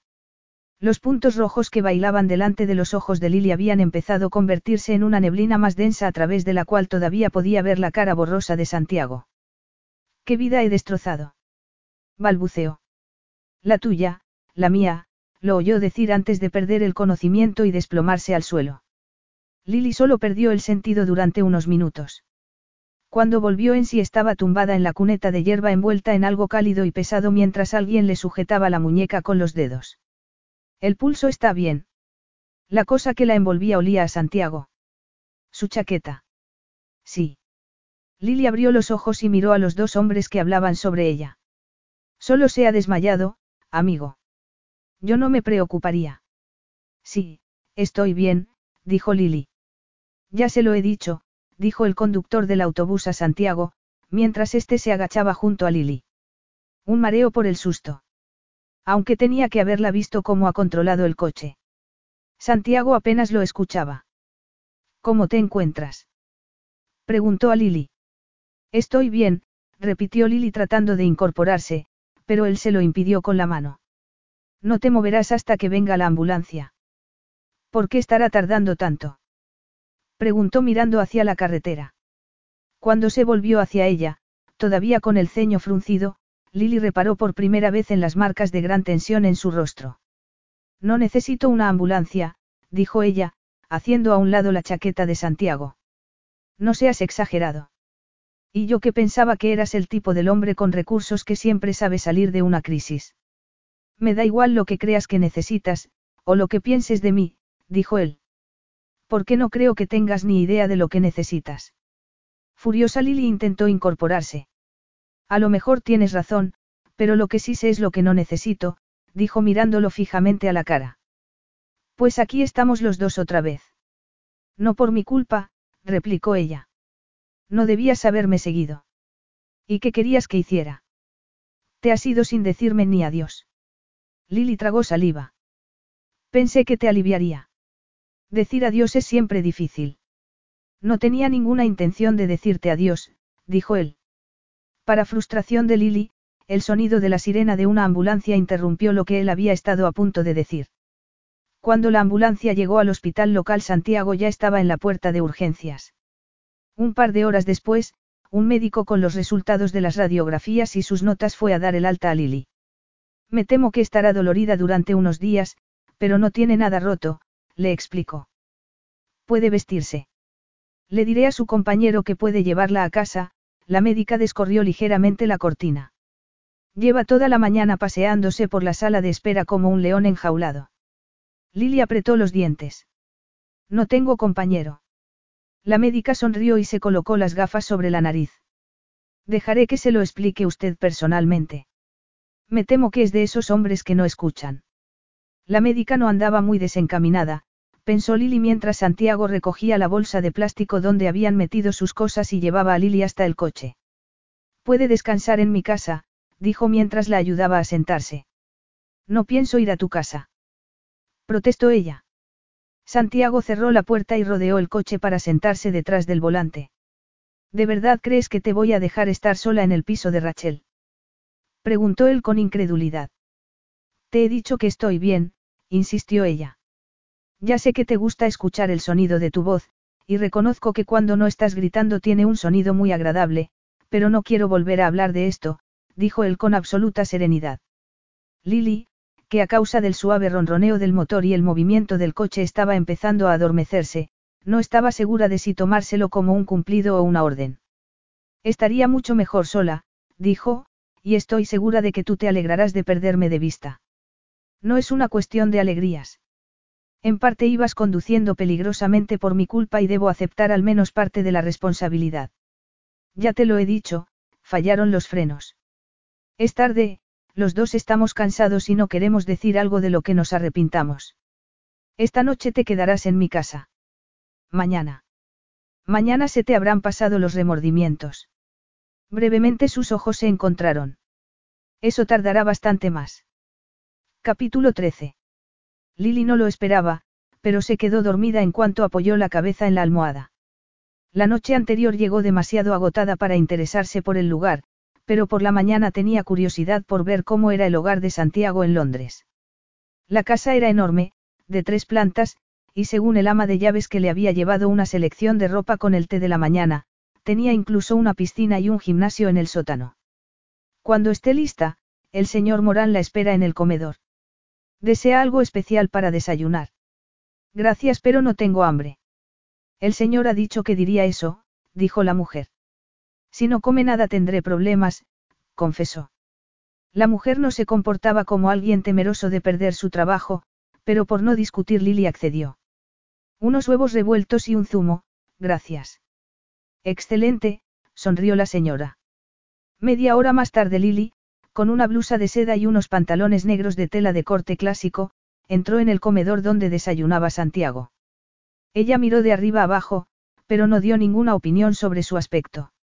¿Has dormido bien? A Lily, que al verse en el espejo del dormitorio de invitados le encantó su aspecto, le molestó su indiferencia. Sí, gracias. Tienes una casa preciosa. Eres muy amable, repuso él, cortés. Vives aquí con frecuencia. No tanto como para llamarla mi hogar. ¿Qué hace que una casa sea un hogar? Preguntó ella. Prefiero poner mi fe en la gente que en los ladrillos. La casa está donde está el corazón. Sugirió ella, citando la frase de una famosa canción. Más o menos, dijo él. Más relajado, le sonrió, veo que la ropa te queda bien, y no, le aseguró con un divertido destello en los ojos, no son de ninguna ex. Son de mi hermana. ¿Cómo has sabido que pensé? Empezó ella, pero se ruborizó y guardó silencio. Evidentemente Santiago la conocía demasiado bien. Los dos permanecieron en silencio hasta que ella se tomó la segunda taza de café. Entonces él dijo, como si fuera lo más normal del mundo. Tienes una cita con el ginecólogo ahora por la mañana. Si te parece bien, saldremos a las diez y media. Lily se tensó. Era increíble. De verdad creía que podía chasquear los dedos y conseguir su total obediencia. Al único sitio donde voy a ir es a mi casa, y tú no vendrás conmigo. Mañana tengo que trabajar, le aseguró ella. Dadas las circunstancias, es aconsejable que le hagas un chequeo. El doctor Clements te recibirá en su consulta. No necesito ir al doctor Clements o como se llame. Protestó ella. Ya tengo ginecólogo de la Seguridad Social, se detuvo un momento y respiró profundamente. No sé por qué tienes la equivocada impresión de que puedes organizar mi vida. A ver si te enteras de una vez, no necesito ningún ginecólogo privado, y además no puedo pagarlo. Santiago se encogió de hombros con indiferencia y sacó una carpeta de la cartera que había apoyada contra su silla. No tienes que pagarlo. Antes de que pudiera abrir la carpeta, Lily se levantó y se plantó delante de él. Jadeando, se inclinó hacia adelante hasta que sus caras quedaron a la misma altura. Prefiero morir a aceptar tu caridad, dijo bajando el volumen de voz. Estuviste a punto de morir por mi culpa. No digas ridiculeces. exclamó ella. El embarazo de mi hijo casi te mató, dijo él con los dientes apretados. Lily lo vio todo reflejado en su sombría mirada, la pesada carga de remordimientos que arrastraba. Todo lo que estaba haciendo era para espiar aquella sensación de culpabilidad. Fue a echarse hacia atrás, pero los dedos morenos del hombre la sujetaron por el antebrazo. El dolor en su pecho se intensificó. No quería sus remordimientos. Lo que quería era su amor, pero eso no era lo que él le ofrecía. No estuve cuando. Hubiera dado igual, le aseguró ella. Puede, pero nunca lo sabremos, dijo él, encogiendo ligeramente los hombros. El caso es que ahora estoy aquí y quiero ayudarte. ¿Y qué esperas, mi gratitud? Lily vio la perplejidad en los ojos oscuros, pero continuó hablando sin permitirle responder. Lo que tienes son remordimientos. Es cosa tuya, yo no te he pedido que los tengas. De hecho yo nunca te he pedido nada, declaró, y continuó con una lista de todo lo que no quería de él. No quiero tu dinero, no quiero tus remordimientos, no quiero que interfieras en mi vida y conspires con mis amigos, se interrumpió con una mueca de dolor al sentir los dedos masculinos clavados en su brazo con fuerza. Santiago la soltó al instante y retiró la mano. La rozó brevemente con la mirada, pero enseguida bajó los ojos antes de que ella pudiera analizar la inquietante expresión que se adivinaba en ellos. Lo siento, Santiago se levantó y fue a la ventana. Tanto como para permitirme salir por esa puerta y dejarme en paz para siempre. Hasta expresarlo en voz alta Lily había estado seguro de que era eso lo que deseaba. Pero ahora que la posibilidad estaba ahí, ya no lo tenía tan claro. Sonaba a la separación definitiva. Y le daba auténtico pánico. Eso es lo que necesito, se aseguró, irritada por las dudas que la acosaban. No quieres que te deje en paz, dijo él, volviéndose hacia ella. La afirmación estaba tan cerca a sus propios pensamientos que Lily se sonrojó y se apresuró a responder. Sí, claro, me encanta que alguien empiece a mangonearme y a decidir qué tengo que hacer, exclamó. Soy muy capaz de cuidar de mí misma. Los músculos alrededor de la boca masculina se contrajeron. Tienes un desprecio casi absoluto hacia tu salud. Preferirías que fuera una hipocondríaca. Santiago suspiró, cansado de una discusión que en su opinión no les llevaba a ninguna parte.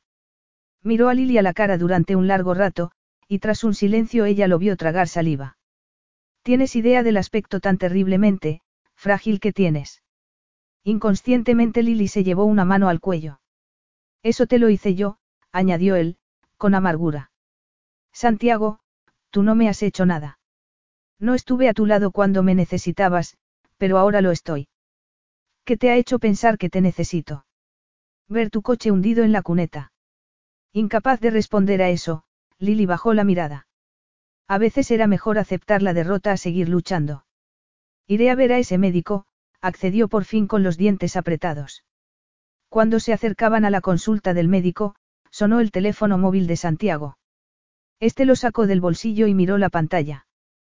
Tengo que responder, le dijo él. Entra tú, yo iré enseguida. Por mí no hace falta que te des prisas. En el interior, la sala de espera del médico era bastante más lujosa que la consulta del ambulatorio de la seguridad social a la que solía ir. Solo había un hombre sentado en uno de los sillones y medio oculto tras las páginas abiertas de un periódico. Ella se sentó en un sillón frente a él. ¿Le apetece tomar algo? Té, café. Preguntó solícita la recepcionista. No, gracias. El doctor no tardará, le prometió la mujer, y se excusó con una sonrisa. Lily tomó una revista de la mesa y empezó a pasar las hojas sin demasiado interés. Disculpe. Con una sonrisa, Lily apartó la rodilla y el bolso para dar acceso al otro hombre a las revistas.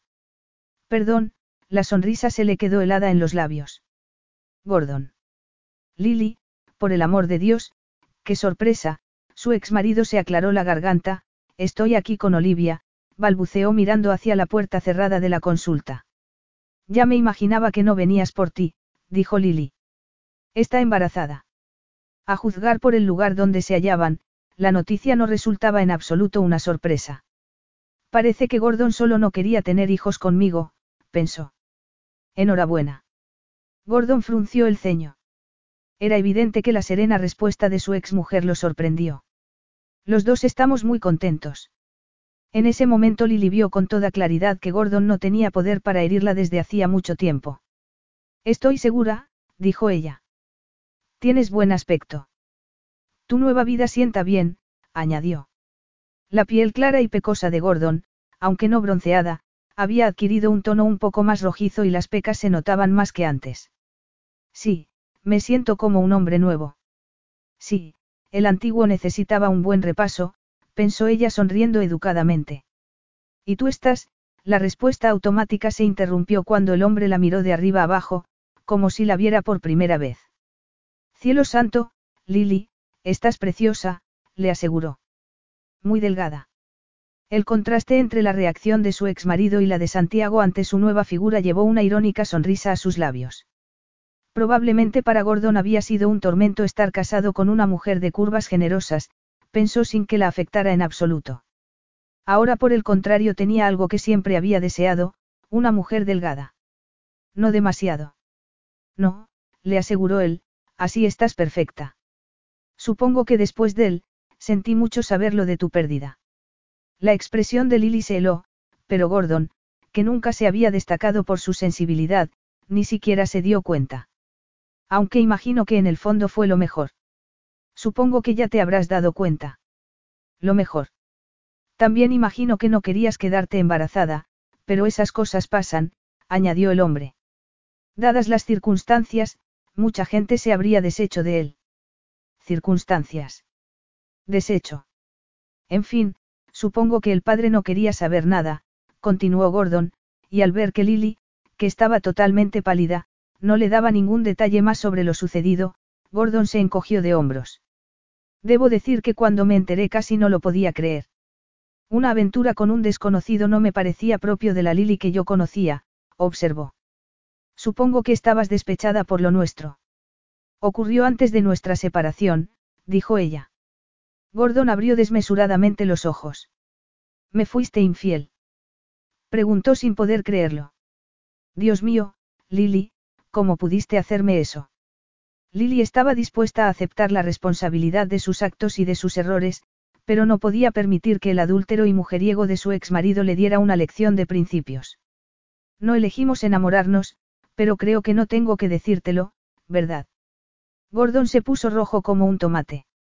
Supongo que me consideras un hipócrita.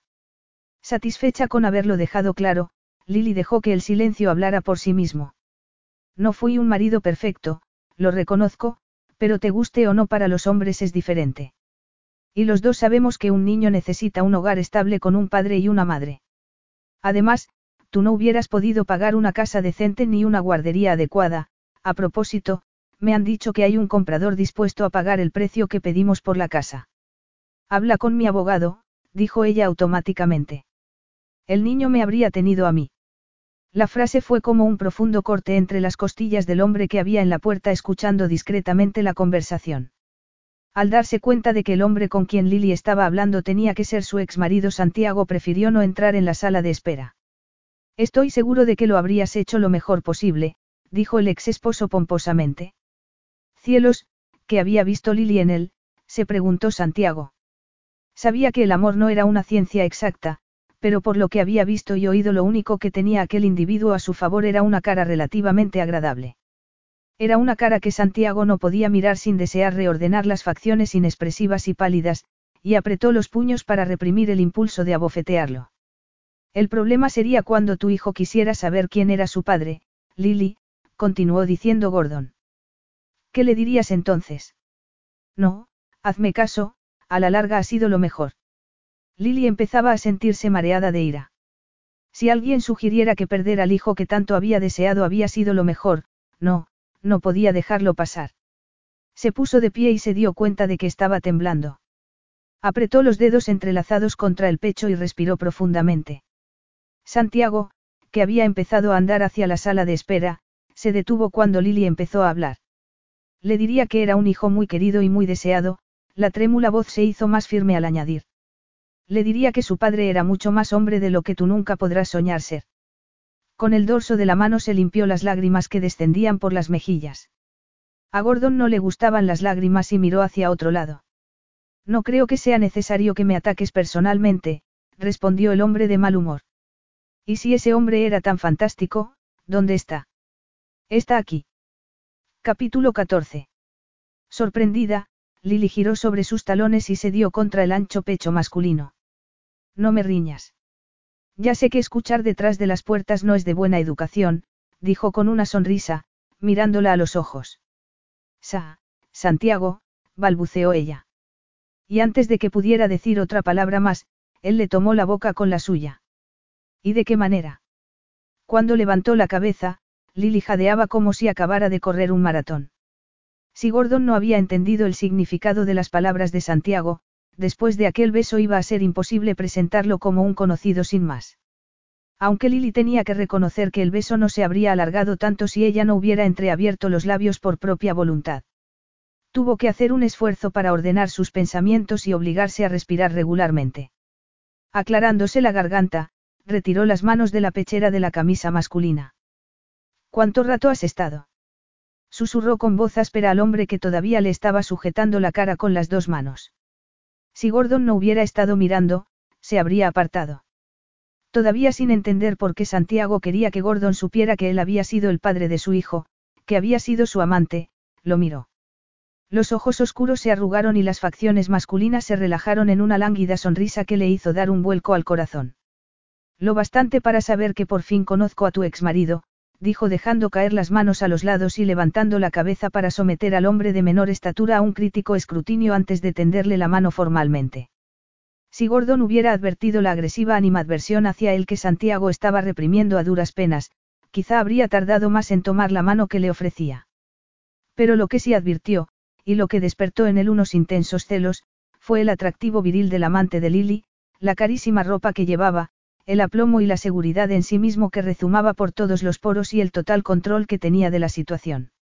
Gordon, que mantenía la ridícula presunción victoriana de que Gran Bretaña era el centro del universo, se recordó que aquel hombre no era inglés y con una caritativa sonrisa observó. Usted es extranjero. Santiago, que ya no vio ningún motivo para disimular su animadversión, respondió. Tiene razón. No soy inglés, soy.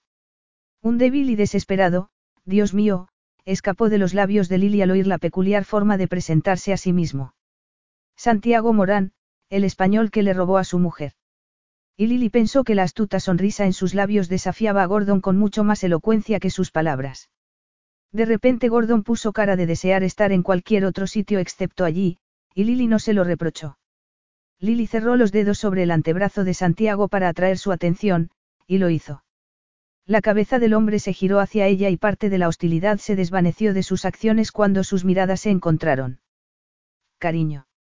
No me robaste. Yo me ofrecí de buen grado. Los ojos de Santiago ardieron de deseo mientras la miraba. Sí, te ofreciste, coincidió él, y de la forma más maravillosa, su voz se convirtió en un susurro íntimo y sensual que estremeció todas las terminaciones nerviosas de Lily. ¿Te he dado las gracias alguna vez? Lily no dijo nada. Necesitaba las pocas fuerzas que le quedaban para mantenerse en pie. Si no, continuó él mientras le acariciaba delicadamente la mejilla con el pulgar, te lo digo ahora. Gracias. Gordon, que estaba de pie observando la íntima escena que se estaba desarrollando ante sus ojos, logró hablar. No tenía ni idea de que estuvieras con alguien, Lily, dijo con cierto reproche en la voz.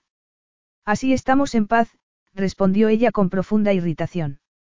Yo nunca conocí tus infidelidades durante nuestro matrimonio. A su lado, Santiago escuchó sus palabras con gesto pensativo. Era la primera noticia que tenía de las infidelidades de Gordon. Y de todos modos, no estoy con nadie. No es necesario avergonzarse de nada, interrumpió Santiago. Los dos somos hombres civilizados, ¿verdad? Preguntó al otro hombre arqueando una ceja. Gordon asintió incómodo. Por supuesto. No hace falta recurrir a la violencia. No estés tan seguro, masculló Lily en voz baja. Gordon miró a la atlética figura del hombre que estaba junto a Lily y tragó saliva. Cielo santo, no. Por lo que a mí respecta, es agua pasada. Y además, voy a tener un hijo. Bueno, mi mujer, mi mujer actual va a tener un hijo. En ese momento su esposa apareció y Lily estudió con curiosidad a la mujer por la que Gordon la abandonó. Solo la había visto algunas veces a lo lejos, y ahora sentía cierta curiosidad. La pelirroja alta y delgada que acababa de entrar llevaba un traje pantalón con un corte que minimizaba la suave curva del vientre. Estaba muy morena y llevaba el pelo muy corto. Después de perder al niño, Lily no podía mirar a mujeres embarazadas ni a mujeres con niños sin sentir una fuerte congoja y terrible sensación de pérdida. Ahora lo que sintió era más bien tristeza. La otra mujer se acercó a ella con total naturalidad y le tendió la mano. Hola. Lily asintió con la cabeza. Siento que nos hayamos encontrado aquí tan inesperadamente, dijo Lily. Oh, no te preocupes, respondió la pelirroja divertida. Hoy en día nadie espera que un matrimonio dure eternamente. Y el vuestro estaba acabado mucho antes de mi aparición en la vida de Gordon. Ya somos adultos, no. A nuestra edad somos menos sentimentales con el matrimonio y en mi opinión lo mejor es considerarlo como un contrato más. Lily, que dudaba que la otra mujer se sintiera tan madura de haber estado en su situación, no sonrió. Cuando sintió la mano de Santiago en su cintura se dejó llevar y se apoyó ligeramente en él. Era una situación estresante y se dijo que necesitaba todo el apoyo que pudiera conseguir, y más. Así que usted cree que un matrimonio debe disolverse como una sociedad empresarial si no funciona. Preguntó Santiago, fingiendo interés por las palabras de la mujer. Lily reconoció inmediatamente el interés de Olivia en Santiago, que no tenía que ver solo con la pregunta. Y pensó que sería un tormento estar casada con un hombre que despertaba admiración y deseo en todas las mujeres que lo conocían. Sí, te has librado por los pelos, dijo sarcástica una vocecita en su interior. Exactamente. El amor es solo para las novelas baratas. Lily jamás pensó llegar a sentirlo, pero lo cierto era que estaba empezando a sentir lástima de Gordon. Y dividir los activos acumulados de la unión. Continuó Santiago. Al 50%, respondió Olivia tajante. En California lo tienen perfectamente legalizado. Es difícil dividir a un hijo, dijo Santiago, sin entender por qué a algunos hombres les gustaban las mujeres con aspecto de hombre, menos las que además tenían ojos como calculadoras. Las mujeres tenían que ser, suaves y femeninas. Sí, las mujeres tenían que ser como Lily. Usted seguiría con una mujer solo por un hijo. Santiago notó la tensión del cuerpo de Lily, la miró y suavemente aumentó la presión en la cintura femenina, para tranquilizarla. Llámeme anticuado, pero yo siempre he pensado que estaré muy enamorado de la madre de mi hijo, dijo él, apretándola un poco más contra él, sin dejar lugar a dudas sobre quién era esa mujer. El doctor la recibirá ahora. La interrupción de la recepcionista rompió la tensión del momento, y Lily, entre molesta por la interrupción y agradecida, se separó de Santiago y siguió a la mujer. Capítulo 15. Este sitio es precioso, reconoció Lily cuando la joven camarera se alejó de la mesa después de preguntarles qué iban a tomar. Pensé que te gustaría. Cuando mis hermanas vienen a Londres, mi madre siempre nos trae aquí a tomar el té. ¿Tienes hermanas? Dos. Carmela tiene 24 años. Se licenció la primera de su clase de Derecho, dijo él con un evidente orgullo. Se casó el año pasado. ¿Y la otra? Angélica tiene 18, Santiago frunció el ceño. Quiere ser enfermera y está empeñada en estudiar en Londres. ¿Y a ti no te parece bien?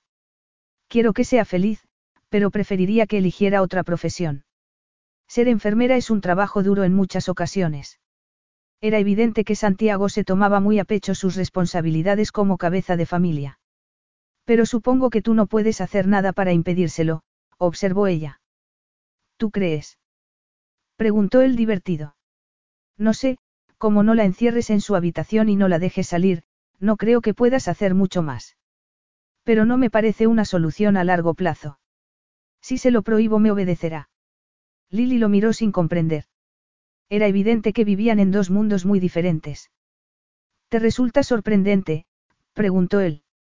Me resulta medieval, empezó ella, pero se interrumpió cuando la camarera llegó con el té y los pasteles. Nata. Preguntó él, después de servirle su té en la taza. Leche, dijo ella, que sentía la necesidad de apoyar la causa de la joven desconocida. Tú eres solo su hermano, no su tutor. ¿Por qué tienes derecho a decidir lo que tiene que hacer? Es joven. Y mujer. Los labios masculinos temblaron ligeramente ante el ácido comentario. Y siendo mujer puede cambiar de idea antes de que se convierta en un problema. Lily alzó la barbilla con gesto provocador. ¿Por qué las mujeres son caprichosas y frívolas? Razonó con sarcasmo. Una amplia sonrisa se dibujó en el rostro masculino, dándole un aspecto mucho más devastadoramente atractivo si cabía. No esperarás que responda a eso, ¿verdad? Dijo el divertido. No es necesario. Ya lo sé, respondió ella tajante y lo miró directamente a los ojos. Eres un machista de los pies a la cabeza. Si supieras lo que estaba pensando, no serías, empezó el molesto, con los dientes apretados, pero no continuó. Sé que Ángel sabe que me preocupo por ella y quiero lo mejor para su futuro. Eso es lo que dicen todos los déspotas, dijo Lily, con un deseo inexplicable de continuar la discusión. Benevolente o no, me alegro de no haber tenido un hermano como tú. Yo también me alegro de no ser tu hermano, dijo él con voz sensual y sedosa, buscándole los ojos, mirándola de una manera que no dejaba lugar a dudas. Pero si hubieras tenido un hermano como yo quizás se habría ocupado de impedir un matrimonio tan desastroso como el tuyo cuando no eras mucho mayor que Ángel, comentó él. Lejos de oponerse, recordó Lily, su abuela la animó con entusiasmo, convencida de que el matrimonio era la única profesión digna para una mujer. No conoces mucho a las mujeres jóvenes, ¿verdad? La expresión de Santiago se endureció. Conozco a los hombres que se aprovechan de las mujeres jóvenes. Gordon no se aprovechó de mí. Y sigues defendiéndolo. Explotó Santiago con rabia. Las mujeres son tontas, dijo después de una retaíla de vociferaciones. Lily sabía que no se refería a todas las mujeres sino a ella. Pero ella había llegado más o menos a la misma conclusión, aunque por diferentes razones, y no se defendió. Prefirió cambiar de conversación. No sabes que a las jóvenes les encanta llevar la contraria. Dijo ella. No puedes simplemente mantenerte al margen y apoyar sus decisiones. Mientras veo cómo destruye su vida. Preguntó él, mirándola como si hubiera perdido el juicio. Tomaré eso como un no, dijo ella. Quizá deberías utilizar otra táctica. Por la expresión de Santiago, era evidente que éste se estaba reprimiendo para no hacerlo. Y que su paciencia estaba llegando a un límite. Decir lo que piensas no siempre es una buena idea, sugirió Lily. La expresión de Santiago no cambió. Lily observó el perfil firme y sensual de sus labios y pensó, si te dijera lo que pienso ahora saldrías corriendo. O quizá no. Lily se ruborizó y bajó los ojos. No sabía cuál de las dos posibilidades la asustaba más. Fuiste una joven rebelde, Lily. Ella alzó los ojos. Rebelde, yo. No, en absoluto. Reconoció sin reparar en el nostálgico tono de su voz. Ángel tampoco es una rebelde, le aseguró Santiago. Con la mano empujó un plato con tarta de chocolate hacia ella. Come. Es chocolate. Lily se llevó un trozo a la boca. Algunas mujeres prefieren el chocolate al sexo, comentó sin saber muy bien de dónde salía la comparación. Ahora lo entiendo, añadió, y levantó los ojos. ¿Y tú? Los dedos largos y morenos de Santiago apartaron su plato a un lado. Yo prefiero el sexo, y no soy goloso. Lily no pudo controlar ni el color que le cubrió la cara ni el suave suspiro entrecortado que salió de sus labios. Y vas a quedarte ahí sin comer, solo mirándome. Lo acusó ella, incómoda al sentirse observada hasta en el más mínimo movimiento. Desde luego ese era mi plan, le aseguró él echando la silla hacia atrás y estirando las piernas. Me gusta mirarte. Aquello tampoco la ayudó a relajarse, tratando de controlarse e incapaz de responder, se esforzó en meter el trozo de tarta que acababa de pinchar con el tenedor en la boca. Estás preocupada, dijo él siguiendo los movimientos de su boca con ojos hambrientos. Es por mi hermana. Tranquila, creo que cambiará de idea sin que yo intervenga. Lily se limpió los labios con la servilleta rezando para que no se notara el ligero temblor de los dedos. ¿Y si no lo hace? ¿Qué harás? A juzgar por experiencias anteriores, meter la pata. La inesperada franqueza la hizo reír y relajarse. Lily continuó con la tarta de chocolate e intentó no pensar en nada más. Cuando terminó, Santiago sonrió complacido. Me gusta ver que la has disfrutado, dijo él. Lily empujó el plato a un lado. Estaba deliciosa. Me ha sorprendido cuando has aceptado la invitación a venir aquí a la primera, dijo él, observándola. ¿Por qué has venido? Preguntó con curiosidad. Lily añadió una cucharada de azúcar al té y lo removió. ¿Por qué me has invitado? le recordó ella, tensándose de nuevo, al sentir otra vez la necesidad de tocarlo y acariciarlo. Normalmente eso es suficiente para que hagas lo contrario, dijo él. Tanta docilidad me pone nervioso. Lily lo miró de soslayo. No parecía nervioso, al contrario, parecía relajadísimo, y estaba más guapo que nunca, si es que eso era posible, y a Lily le entraron unas ganas irracionales de llorar. Por eso bajó la mirada y las pestañas, para protegerse. Bueno, esto es una especie de despedida, no. Dijo. Ella tenía que mirar hacia el futuro, a su nueva vida. Santiago era parte del pasado y las despedidas siempre eran menos dolorosas en terreno neutro. Además, en un lugar público siempre era más fácil no hacer demasiado el ridículo. Lily sonrió, consciente de que debía dar una imagen más animada y positiva de alguien que estaba impaciente por iniciar una nueva vida. Santiago ladeó la cabeza, pero en ningún momento dejó de mirarla. ¿Es una despedida? preguntó. Lily alzó los ojos. Por favor, no te hagas el tonto, Santiago. Sé que no lo eres. Vaya, gracias. Lily ignoró el sarcástico comentario. Los dos sabemos que solo sigues aquí porque tienes remordimientos. No es necesario. Tienes un sentido de la responsabilidad muy fuerte, le aseguró mirándolo a la cara. Aunque al mirarte nadie lo diría. Dime, ¿qué piensas cuando me miras? ¿Qué puedes hacerme olvidar dónde termino yo y dónde empiezas tú, y que quiero que lo hagas otra vez. ¿De verdad quieres saberlo? Santiago sonrió y apoyó los codos sobre la mesa. Creo que podré soportarlo, dijo con los ojos en su escote. Yo no estoy tan segura. La sonrisa de Lily se petrificó aún más mientras procuraba evitar los ojos masculinos. No pareces vanidoso y superficial exactamente, dijo por fin dejando escapar el aire que estaba conteniendo. Me alivia, dijo él, en un tono más seco que el polvo. Más bien peligroso e inquietante. Inquietante. Repitió él, tan alucinado que en cualquier otro momento Lily habría soltado una carcajada. Por favor, no digas tonterías, dijo pasándose una mano impaciente por la mandíbula. Por un segundo Lily se imaginó haciendo el mismo gesto y sintió la aspereza de la barba de un día en la punta de los dedos. Está bien, dijo con voz ronca. Parpadeando, puso las palmas de las manos sobre la mesa y lo miró con intensidad. Ya me dirás si esto no es una tontería. He tenido un accidente de coche que no tenía nada que ver contigo. Del que tú no tuviste la culpa, insistió ella, pero aunque la hubieras tenido, estiró los brazos a ambos lados, como puedes comprobar estoy bien, concluyó con una sonrisa para dar más fuerza a sus palabras. Supongo que tu embarazo tampoco fue culpa mía. Lily apretó los clientes y cerró los ojos. No empecemos con eso otra vez. Creo que quedamos en no volver a hablar de eso y portamos como personas razonables. Tú no eres razonable, y yo no quedé en nada. Consciente de que la voz elevada de Santiago atraía algunas miradas curiosas, Lily bajó el tono de voz. Pues deberías, le espetó ella. Tu problema son los remordimientos. Por supuesto. Siento que soy responsable de todo lo que sufriste. ¿Qué hombre en mi lugar no sentiría remordimientos? Lily se sujetó la cabeza con las manos y dejó que cayera hacia adelante con desesperación. Los mechones de pelo le ocultaron la cara. Si hubiera decidido interrumpir el embarazo no habría necesitado tu permiso.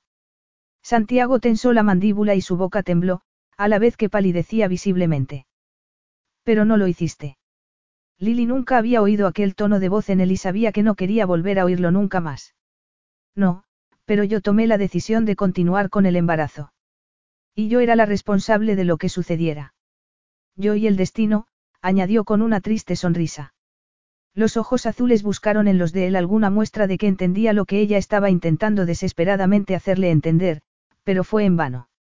No la encontró. Apretó los dientes como frustración. Soy responsable de mis actos, Santiago. Y muy capaz de cuidarme, le aseguró. Sé que te sientes obligado a pasar por una especie de penitencia, pero no quiero ser yo. Penitencia. Qué estupidez. De estupidez nada. ¿Por qué si no estás aquí conmigo? Lily buscó con la mano el bolso que había colgado en el respaldo de la silla. Unos segundos antes que ella, Santiago se puso en pie y la miró furioso. Una camarera que se dirigía hacia su mesa vio el destello de ira en los ojos del hombre y prefirió cambiar de ruta. Quizá porque me gusta mirarte. Profundamente dolida, Lily volvió la cabeza hasta que recuperó el control. Lo irónico era que Santiago había dicho exactamente lo que ella quería escuchar. El problema era que lo había dicho con una agresividad tan intensa que no se permitió cometer el error de pensar que lo había dicho en serio. Sí, claro, seguro que es por eso, dijo ella con voz ronca. Sobre todo teniendo en cuenta que no has perdido ninguna oportunidad de repetirme el terrible aspecto que tengo desde que nos vimos en casa de Dan. Si quieres apaciguar tu conciencia, haz un donativo a una ONG, porque yo no necesito nada de ti. No necesito tarta de chocolate y no te necesito a ti. Santiago abrió la boca para asegurarle que el sentimiento era mutuo, pero entonces vio una lágrima solitaria deslizarse lentamente por la pálida mejilla femenina. Vociferó en voz baja, sacó unos billetes de la cartera y, sin mirar, los dejó en la mesa. Vámonos de aquí antes de que nos echen, dijo sin mirarla. A Lili no le quedó más remedio que seguirlo. Capítulo 16. Lili intentó separarse de Santiago al llegar a su coche. Tengo que ir a casa. Santiago la miró impaciente. Vamos a casa. A mi casa, insistió ella. Sube al coche, Lili. Tenemos que hablar. Ya hemos hablado, Santiago. Estoy cansada de hablar, sacudió la cabeza con tristeza. La verdad es que hablar no cambiará nada. Te lo diré con todas las letras, no necesito que me salves. Sientes remordimientos, eres uno de los buenos. Lo entiendo. Entiendo que erigirte en mi protector te tranquiliza y te hace sentir mejor, pero francamente, estar contigo me recuerda cosas que prefiero olvidar. La cabeza de Santiago se echó hacia atrás como si le hubiera asestado una bofetada, y en su expresión había incredulidad. Cuando me miras piensas en la pérdida del niño, dijo él mirándola a los ojos.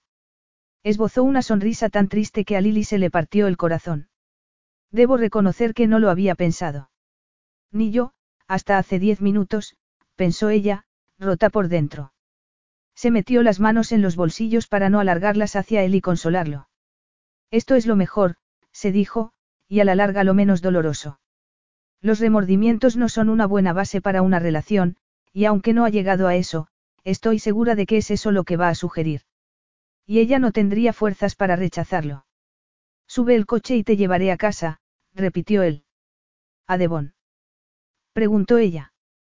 Por supuesto, dijo él. ¿Dónde está Devon? Creía que ahora estabas viviendo con Rachel. Lily negó con la cabeza. Qué tontería. No merece la pena. Puedo ir en tren. He conducido en varios continentes, dijo él. Creo que sabré llegar a Devon. Sube, Lily, dijo él abriendo la puerta del coche. Fue el preocupante y evidente indicio de agotamiento en su voz lo que hizo a Lily tirar la toalla. Gracias. En silencio y bajo una deprimente lluvia gris salieron de la ciudad. Cuando llegaron a la autopista, la visibilidad era prácticamente inexistente y la densidad del tráfico aumentaba por kilómetro. Treinta kilómetros más adelante el tráfico se detuvo por completo. Un accidente. Sugirió ella después de apenas avanzar unos metros en media hora. Probablemente. Lily se apartó el pelo de la cara y bajó la ventanilla. El humo de los coches y las gotas de lluvia se colaron al interior. Sacó un mapa de la guantera. Hay una salida a medio kilómetro de aquí, dijo ella mientras recorría una ruta de carreteras secundarias con el dedo. Es menos directo, pero será más rápido que esto. Media hora más tarde, tras recorrer varios kilómetros en una carretera secundaria, encontraron las primeras indicaciones de desvío. Santiago detuvo el coche. Un policía le hizo una indicación y él bajó la ventanilla. Riadas, le comunicó el agente. La vía está cerrada. Si siguen las indicaciones volverían de nuevo a la autopista. No me lo puedo creer, gimió Lily y se volvió a mirar a Santiago. ¿Qué vas a hacer? Volver a Londres, dijo él, tras unos rápidos cálculos mentales. ¿Qué? Tú estás agotada y será más fácil volver a Londres que continuar, a menos que prefieras pasar la noche en un hotel por aquí. Tú eliges, pero él detuvo el coche en el aparcamiento de un pub de la carretera, tengo que preguntarte una cosa. Lily la miró con curiosidad, pero él no la miró a los ojos. Normalmente no te cuesta decir lo que piensas, Santiago. Es una pregunta difícil, continúa él. Necesito saber si las complicaciones del parto y la operación afectaron tu fertilidad. ¿Podrás tener mis hijos? La pregunta era tan inesperada que Lily sintió que se ahogaba. Casi inmediatamente bajó las pestañas para ocultar la expresión de dolor de sus ojos.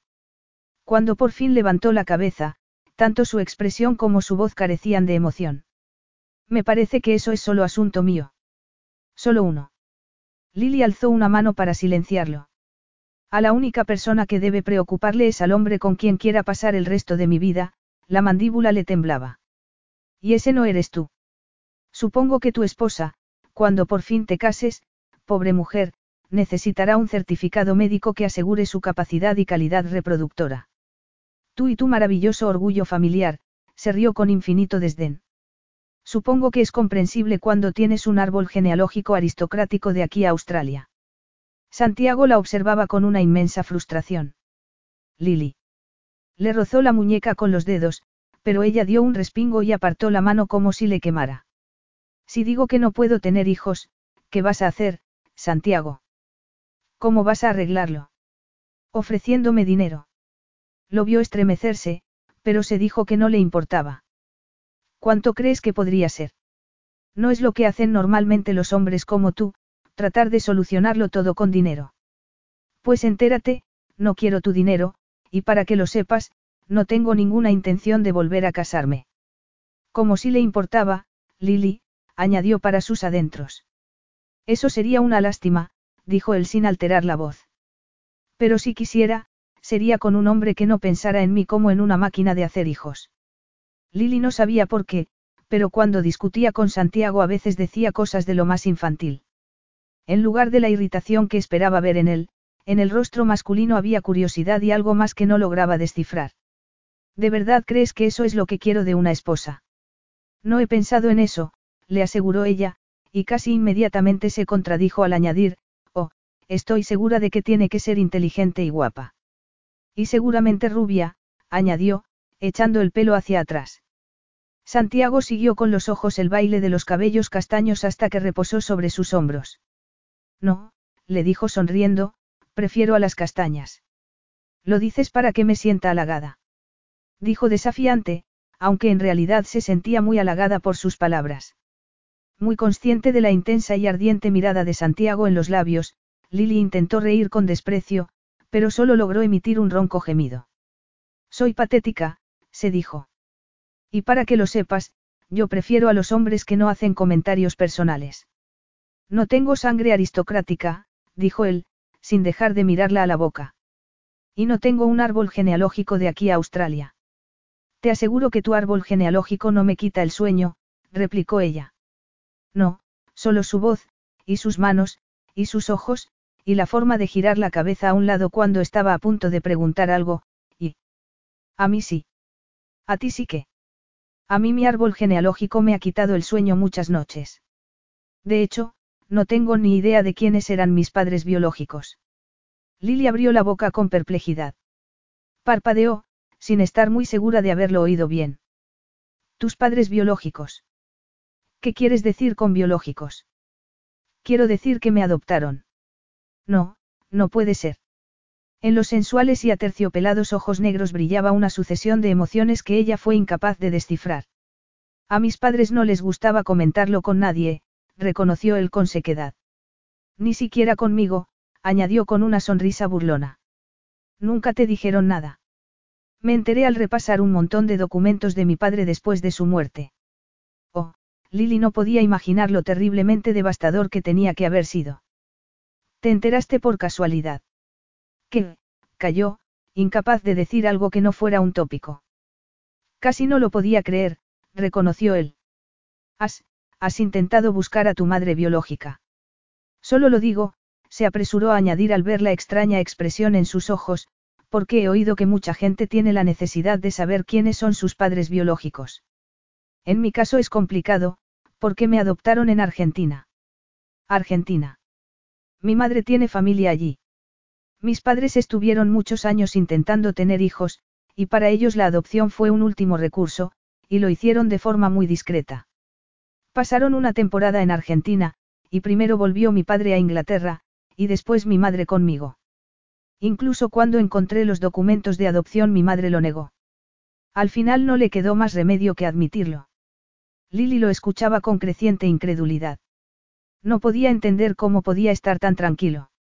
Se te da tan bien ocultar tus sentimientos que seguramente mucha gente piensa que no los tienes, observó ella. Pero tú no. Preguntó él. Olvidas que te he visto perder los estribos más de una vez. Respondió ella, y añadió, pero no entiendo por qué tenía que ser un secreto. Tenían que saber que tarde o temprano lo descubrirías. Te enfadaste al saberlo. En realidad explicaba muchas cosas, como la mala relación con mi padre, dijo él. Desde muy pequeño mi padre me dejó muy claro que le había defraudado profundamente y no paraba de hacérmelo saber de una manera u otra. Supongo que al principio mi único empeño era demostrarle que estaba equivocado. Y pasó mucho tiempo antes de darme cuenta de que eso nunca sería posible. Lily dio un salto en el asiento de ira. Pues se equivocaba, exclamó, secándose una lágrima que le bajaba por la mejilla. Y si estuviera aquí se lo diría. Santiago la miró a la cara. Estoy seguro de que sí, eres toda una tigresa. Y solo de pensar que no te dijeron nada. Si yo adoptara a un niño, no se lo ocultaría. No conocías a mi padre, dijo él con una irónica sonrisa, pero yo tampoco. Debes entender que para él, no ser capaz de engendrar un heredero era causa de gran vergüenza. Yo le recordaba esa incapacidad, se volvió en el asiento y la miró. Es probable que algún día adoptes un niño, Lily. Ella se tensó un momento, pero enseguida se relajó y decidió tranquilizarlo de una vez por todas. Si lo hiciera no sería por no poder tenerlo. Fue cuando lo vio relajarse cuando Lily se dio cuenta de lo importante que había sido para él saberlo. ¿Estás segura? Los médicos me lo repitieron varias veces, recordó ella, pensaba que me serviría de consuelo, sonrió amargamente. Pero yo no quería otro hijo. Yo quería a mi hijo, susurró con la voz entrecortada por la emoción. Alzó los ojos y la expresión en los ojos masculinos la hizo tensarse. Lo único que no quería de él era su compasión. Así que ya puedes volver a guardar el silencio, le espetó ella. ¿Por qué estás enfadada conmigo? vociferó él y su perspicacia. No estoy enfadada contigo. Entonces, ¿qué te pasa? Estoy, furiosa porque solo estás conmigo porque tienes remordimientos. Quiero que estés conmigo porque quieres estar conmigo. Quiero que tu vida sin mí esté tan vacía como la mía sin ti. Sus ojos se movieron por la cara masculina. Quiero que sientas lo mismo que yo. Secándose con rabia las lágrimas, se volvió hacia la ventanilla. Ya te lo he dicho, no quiero tu caridad. Estoy contigo porque tienes una boca dulce y sensual y tarde o temprano espero poder volver a saborearte. ¿Cómo puedes pensar que estoy contigo por remordimientos después de lo que pasó en casa de Dan? Sorbiendo las lágrimas, Lily volvió despacio la cabeza. ¿De verdad? ¿Te parece que miento? le dijo mirándola a los ojos. Escucha, si mirarme te provoca un dolor que no puedo empezar a imaginar, estoy dispuesto a alejarme de tu vida para siempre, pero ¿por qué crees que me acosté contigo? Por un extraño sentido del deber. Me temo que lo he interpretado todo mal, musitó ella. Santiago suspiró con un gran alivio. Gracias a Dios. Mis motivos para estar aquí son mucho menos nobles, confesó él. Lo son. Sí, asintió Santiago con un destello de pasión en los ojos. No puedo mirarte sin imaginarte desnuda. No puedo pensar en ti sin desear estar dentro de tu cuerpo.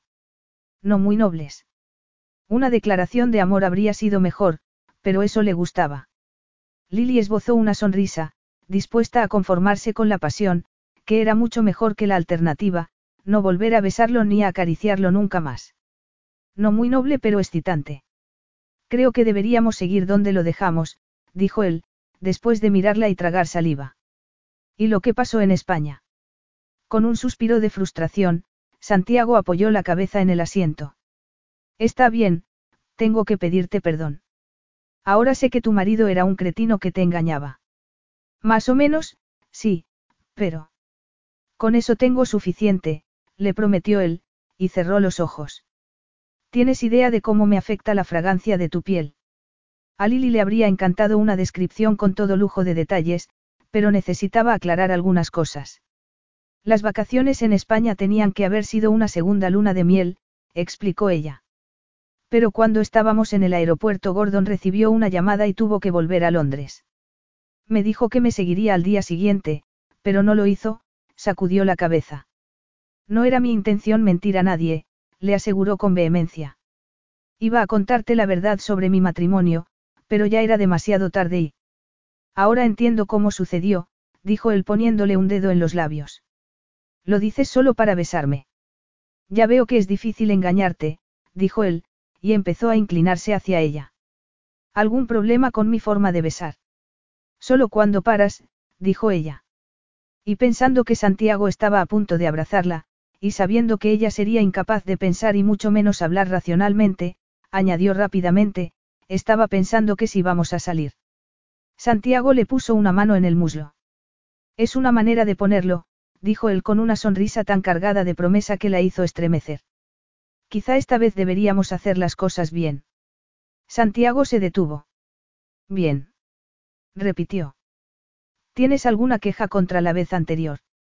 Lily se estremeció y sintió que se le endurecían los pezones. El sexo no es problema. Santiago arqueó una ceja. ¿No crees que puedes poner un poco más de entusiasmo aunque solo sea para no herir mi vanidad? Tu vanidad puede aguantar un terremoto, respondió ella con una risa nerviosa. Es que no quiero pensar mucho en sexo contigo, porque cuando lo hago se me derrite el cerebro. Y quiero decir una cosa. Se te derrite. Lilia sintió. Y no hace falta que te pongas ancho, dijo ella. Bien, te escucho, dijo él, serio por fin. Creo que deberíamos salir, ir al teatro, o cosas así. O directamente a la cama, pensó él. Como quieras, dijo Santiago, y entrecerró los ojos, mirándola pensativo. Es una especie de prueba. ¿Quieres saber si te quiero solo por tu cuerpo? ¿Quieres que te demuestre que también te quiero por tu inteligencia? Sé que solo me quieres por mi cuerpo, dijo ella, tratando de no reír. Pero no me importa. Yo también te quiero solo por tu cuerpo. Pero he pensado que sería agradable hablar, y hacer otras cosas aparte de, se sonrojó y bajó la mirada. Si no me sentiría como tu querida. Y creo que no sirvo para eso. Santiago suspiró y fue a poner el coche en marcha. Bien, si quieres que salgamos, saldremos, se volvió hacia ella antes de arrancar. Creía que habíamos estado hablando. ¿Con cuántas personas crees que he hablado sobre mis verdaderos orígenes? Te lo diré. Con nadie. Tú eres la primera. Antes de tener tiempo de meditar sobre esa nueva información, Santiago añadió. Es tarde. Deberíamos volver. Lily miró hacia el pub, que ahora estaba iluminado por un juego de luces multicolores. Podríamos quedarnos aquí. No parece que haya mucha gente. Seguro que por el mal tiempo. Santiago miró al edificio antiguo con expresión de desagrado. O por la pintura descascarillada. No seas tan snob, le regañó ella. Estoy segura de que por dentro es precioso. Tu optimismo es admirable. Está bien, admitió ella con una sonrisa, parece un poco destartalado, pero de verdad quieres conducir otra vez hasta Londres. No, reconoció él. Escucha, esto de salir, Lily, ¿hasta dónde lo quieres llevar? ¿A qué te refieres? ¿Quieres que durmamos en habitaciones separadas? ¿Te refieres a? La expresión de horror en la cara de Lily lo decía todo. Cielos, no. No quería decir eso. Santiago sonrió. En ese caso, creo que debemos pasar la noche en este lugar tan maravilloso. Capítulo 17. Lily pasó el resto de la semana buscando un piso para alquilar que estuviera razonablemente cerca del trabajo. Con los precios de la vivienda en un lugar tan turístico como Devon comprar era impensable y a finales de semana había firmado el contrato de un pequeño apartamento no lejos de la biblioteca donde trabajaba. Llevaba una semana en Devon, pero lejos de Santiago se le había hecho una eternidad. En teoría la reorganización de su nueva vida no debía dejarle tiempo para echarlo de menos, en la realidad, había pensado en alguna palabra o alguna frase suya, en algún gesto o algún movimiento, o simplemente en el sonido de su voz prácticamente cada minuto de cada día. Las dos veces que hablaron por teléfono, la conversación fue tensa y difícil, y al colgar Lily había llorado desesperadamente.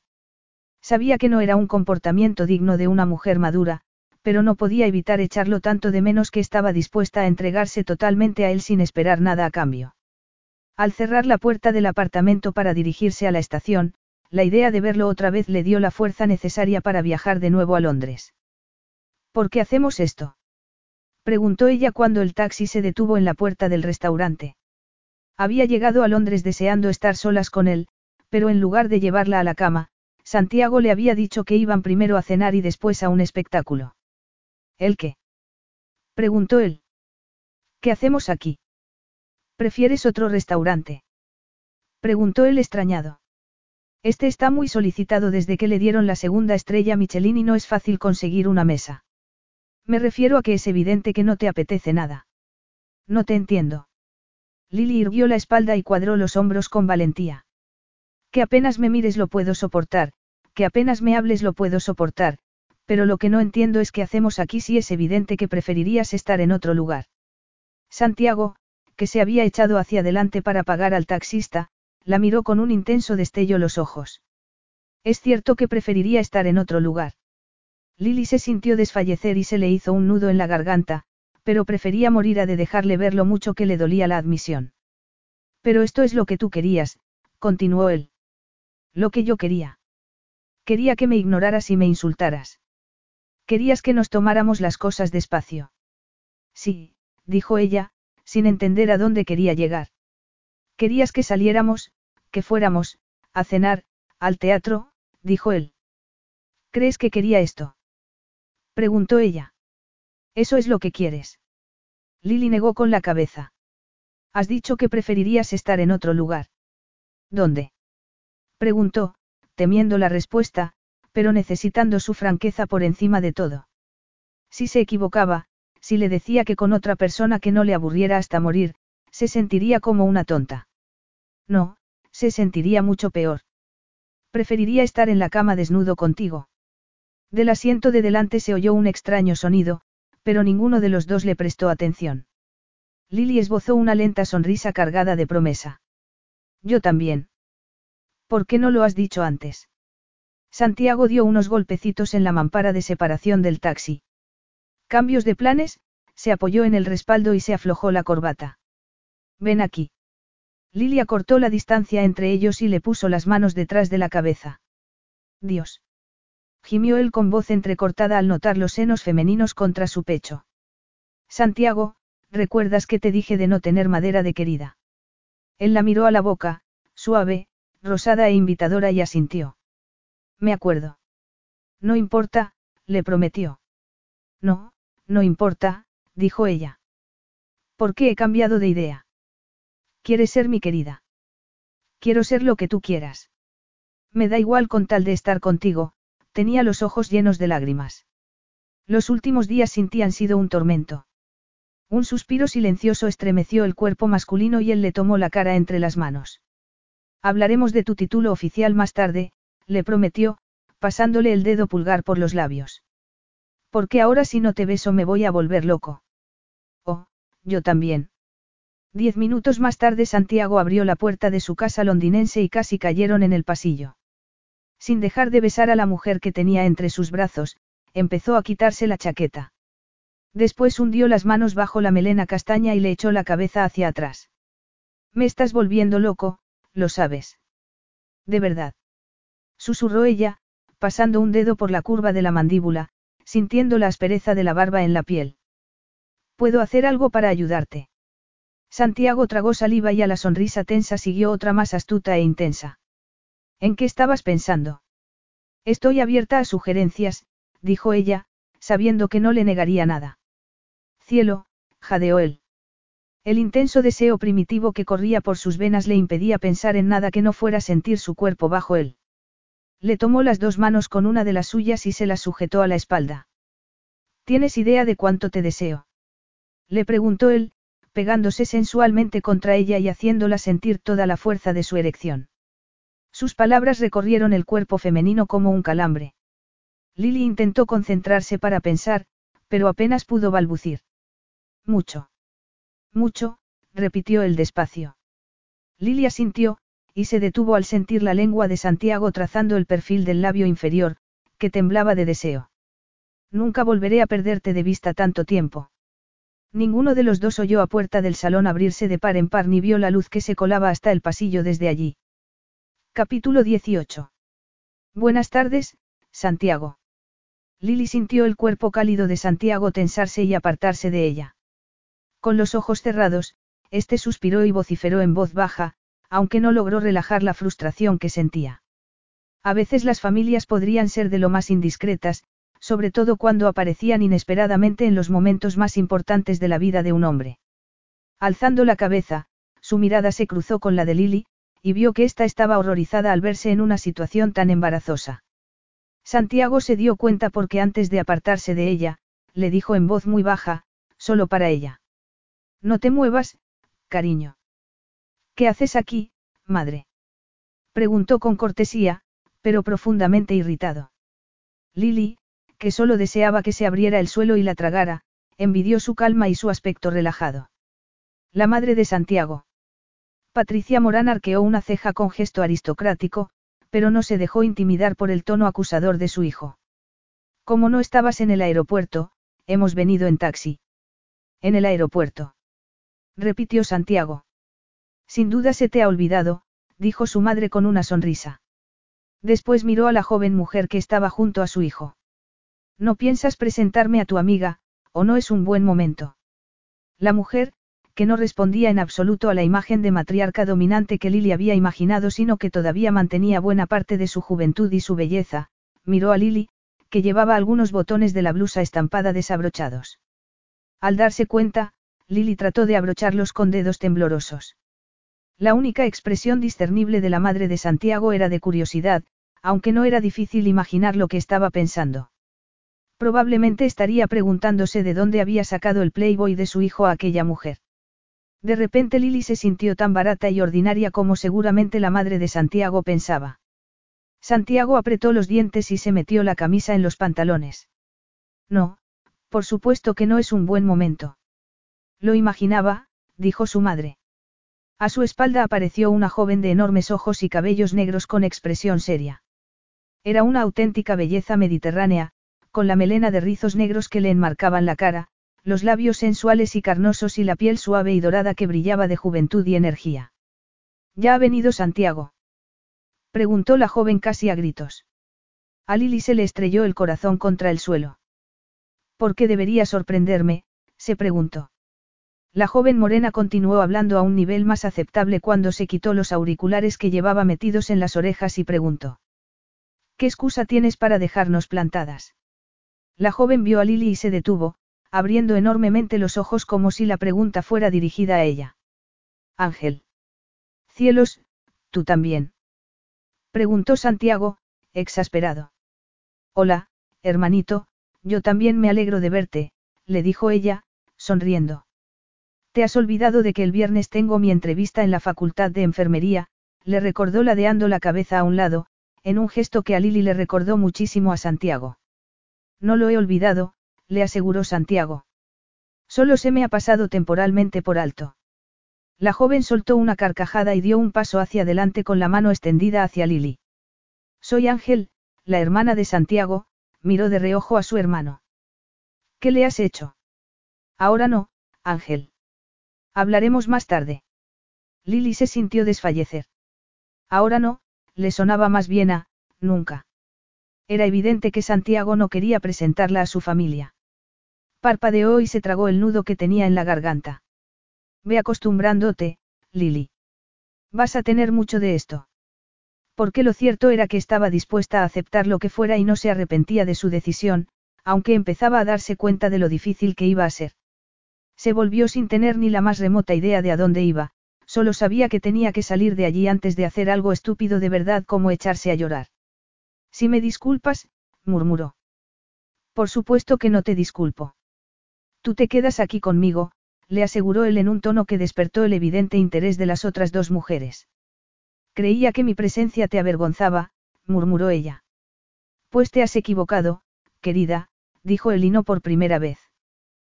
Quiero que te quedes aquí conmigo. Repitió como si fuera una orden. Lily levantó la barbilla. Loca o no, no iba a permitir que le hablara así. No era un felpudo. ¿Me lo dices o me lo preguntas? Los labios masculinos temblaron ligeramente, pero la rigidez de sus facciones se relajó visiblemente. También su mirada, que la observó en silencio con una ternura y una calidez que por un momento Lily quedó sin respiración. Eres increíblemente mandón, lo acusó ella. Es parte de mi encanto.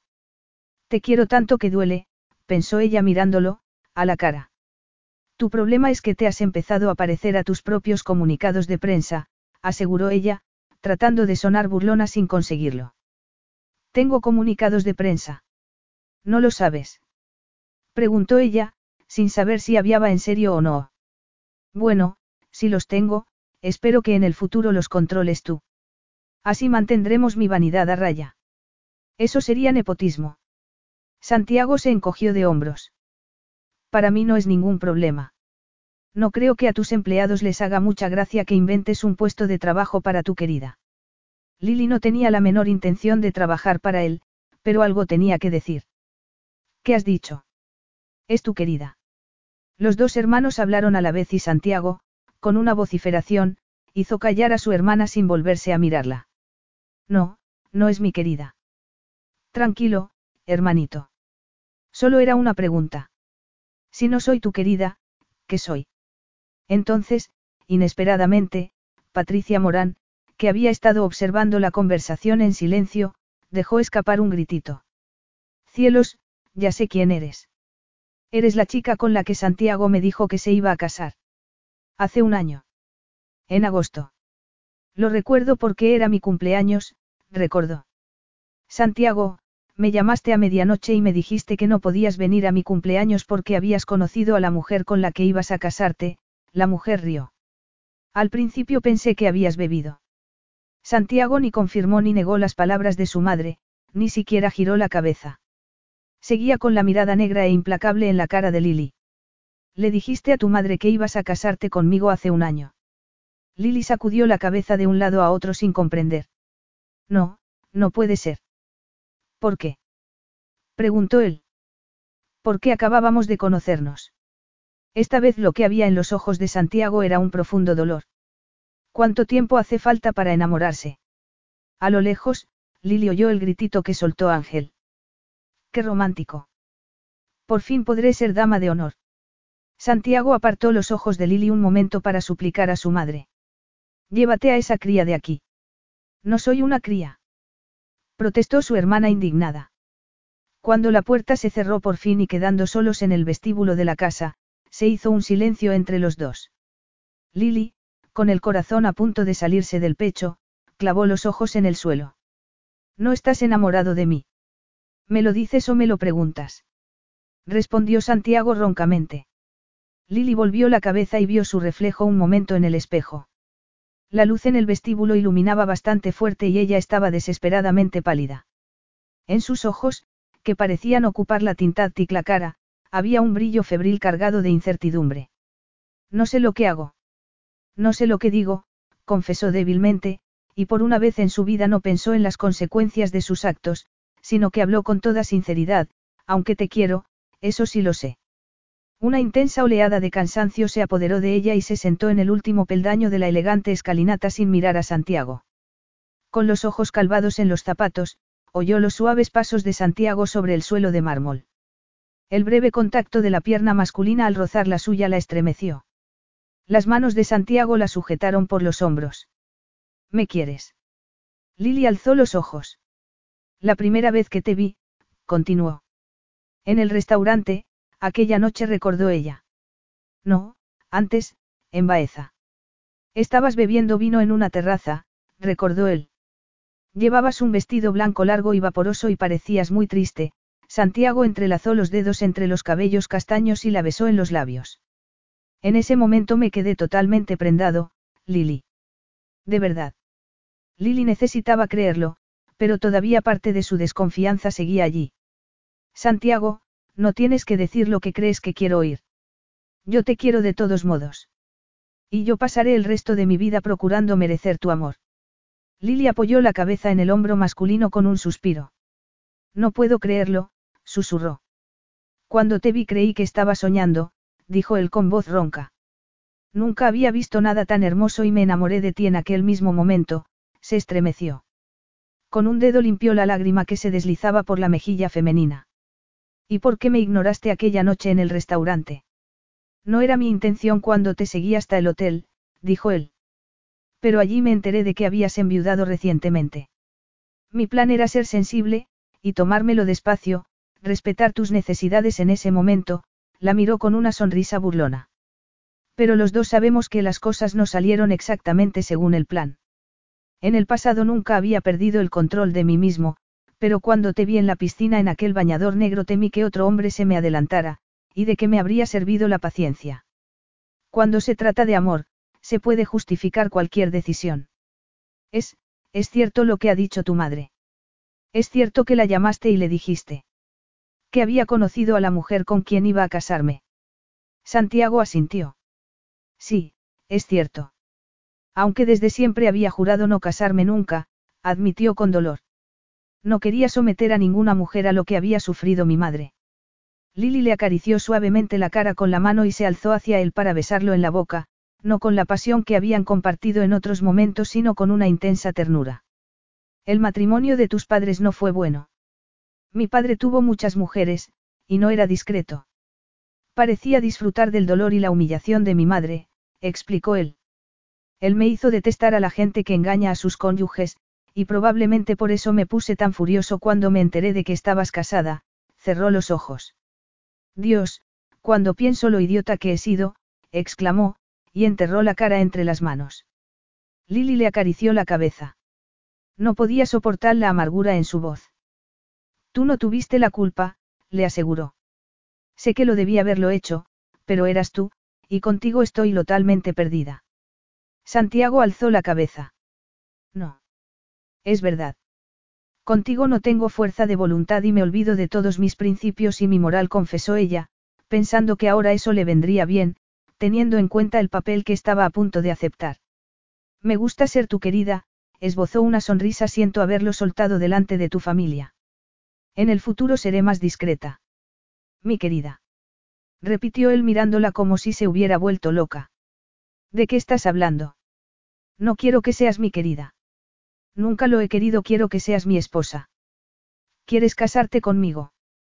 Preguntó él la, cuya expresión pasó de la más total perplejidad a la alegría la desbordada. Claro que quiero casarme contigo, rió él, tomándole la cara con las manos. Te quiero, siempre te querré, y no imagino mi vida sin ti. Pero no temes que si he engañado una vez a un hombre se puede repetir. No, nunca, afirmó él sin dudarlo. Te confiaría mi vida. A Lily se le llenaron los ojos de lágrimas. ¿Recuerdas dónde estábamos antes de ser interrumpidos? Lily se secó las lágrimas de las mejillas y le sonrió. Más o menos. A mí siempre me han dicho que no se deben dejar las cosas a medias, dijo Santiago poniéndose en pie. La tomó en brazos y la llevó al piso de arriba subiendo las escaleras de dos en dos. Epílogo.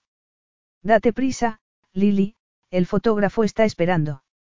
Ya voy, gritó Lily a Ángel, que ya salía corriendo hacia la terraza donde esperaban el resto de los invitados.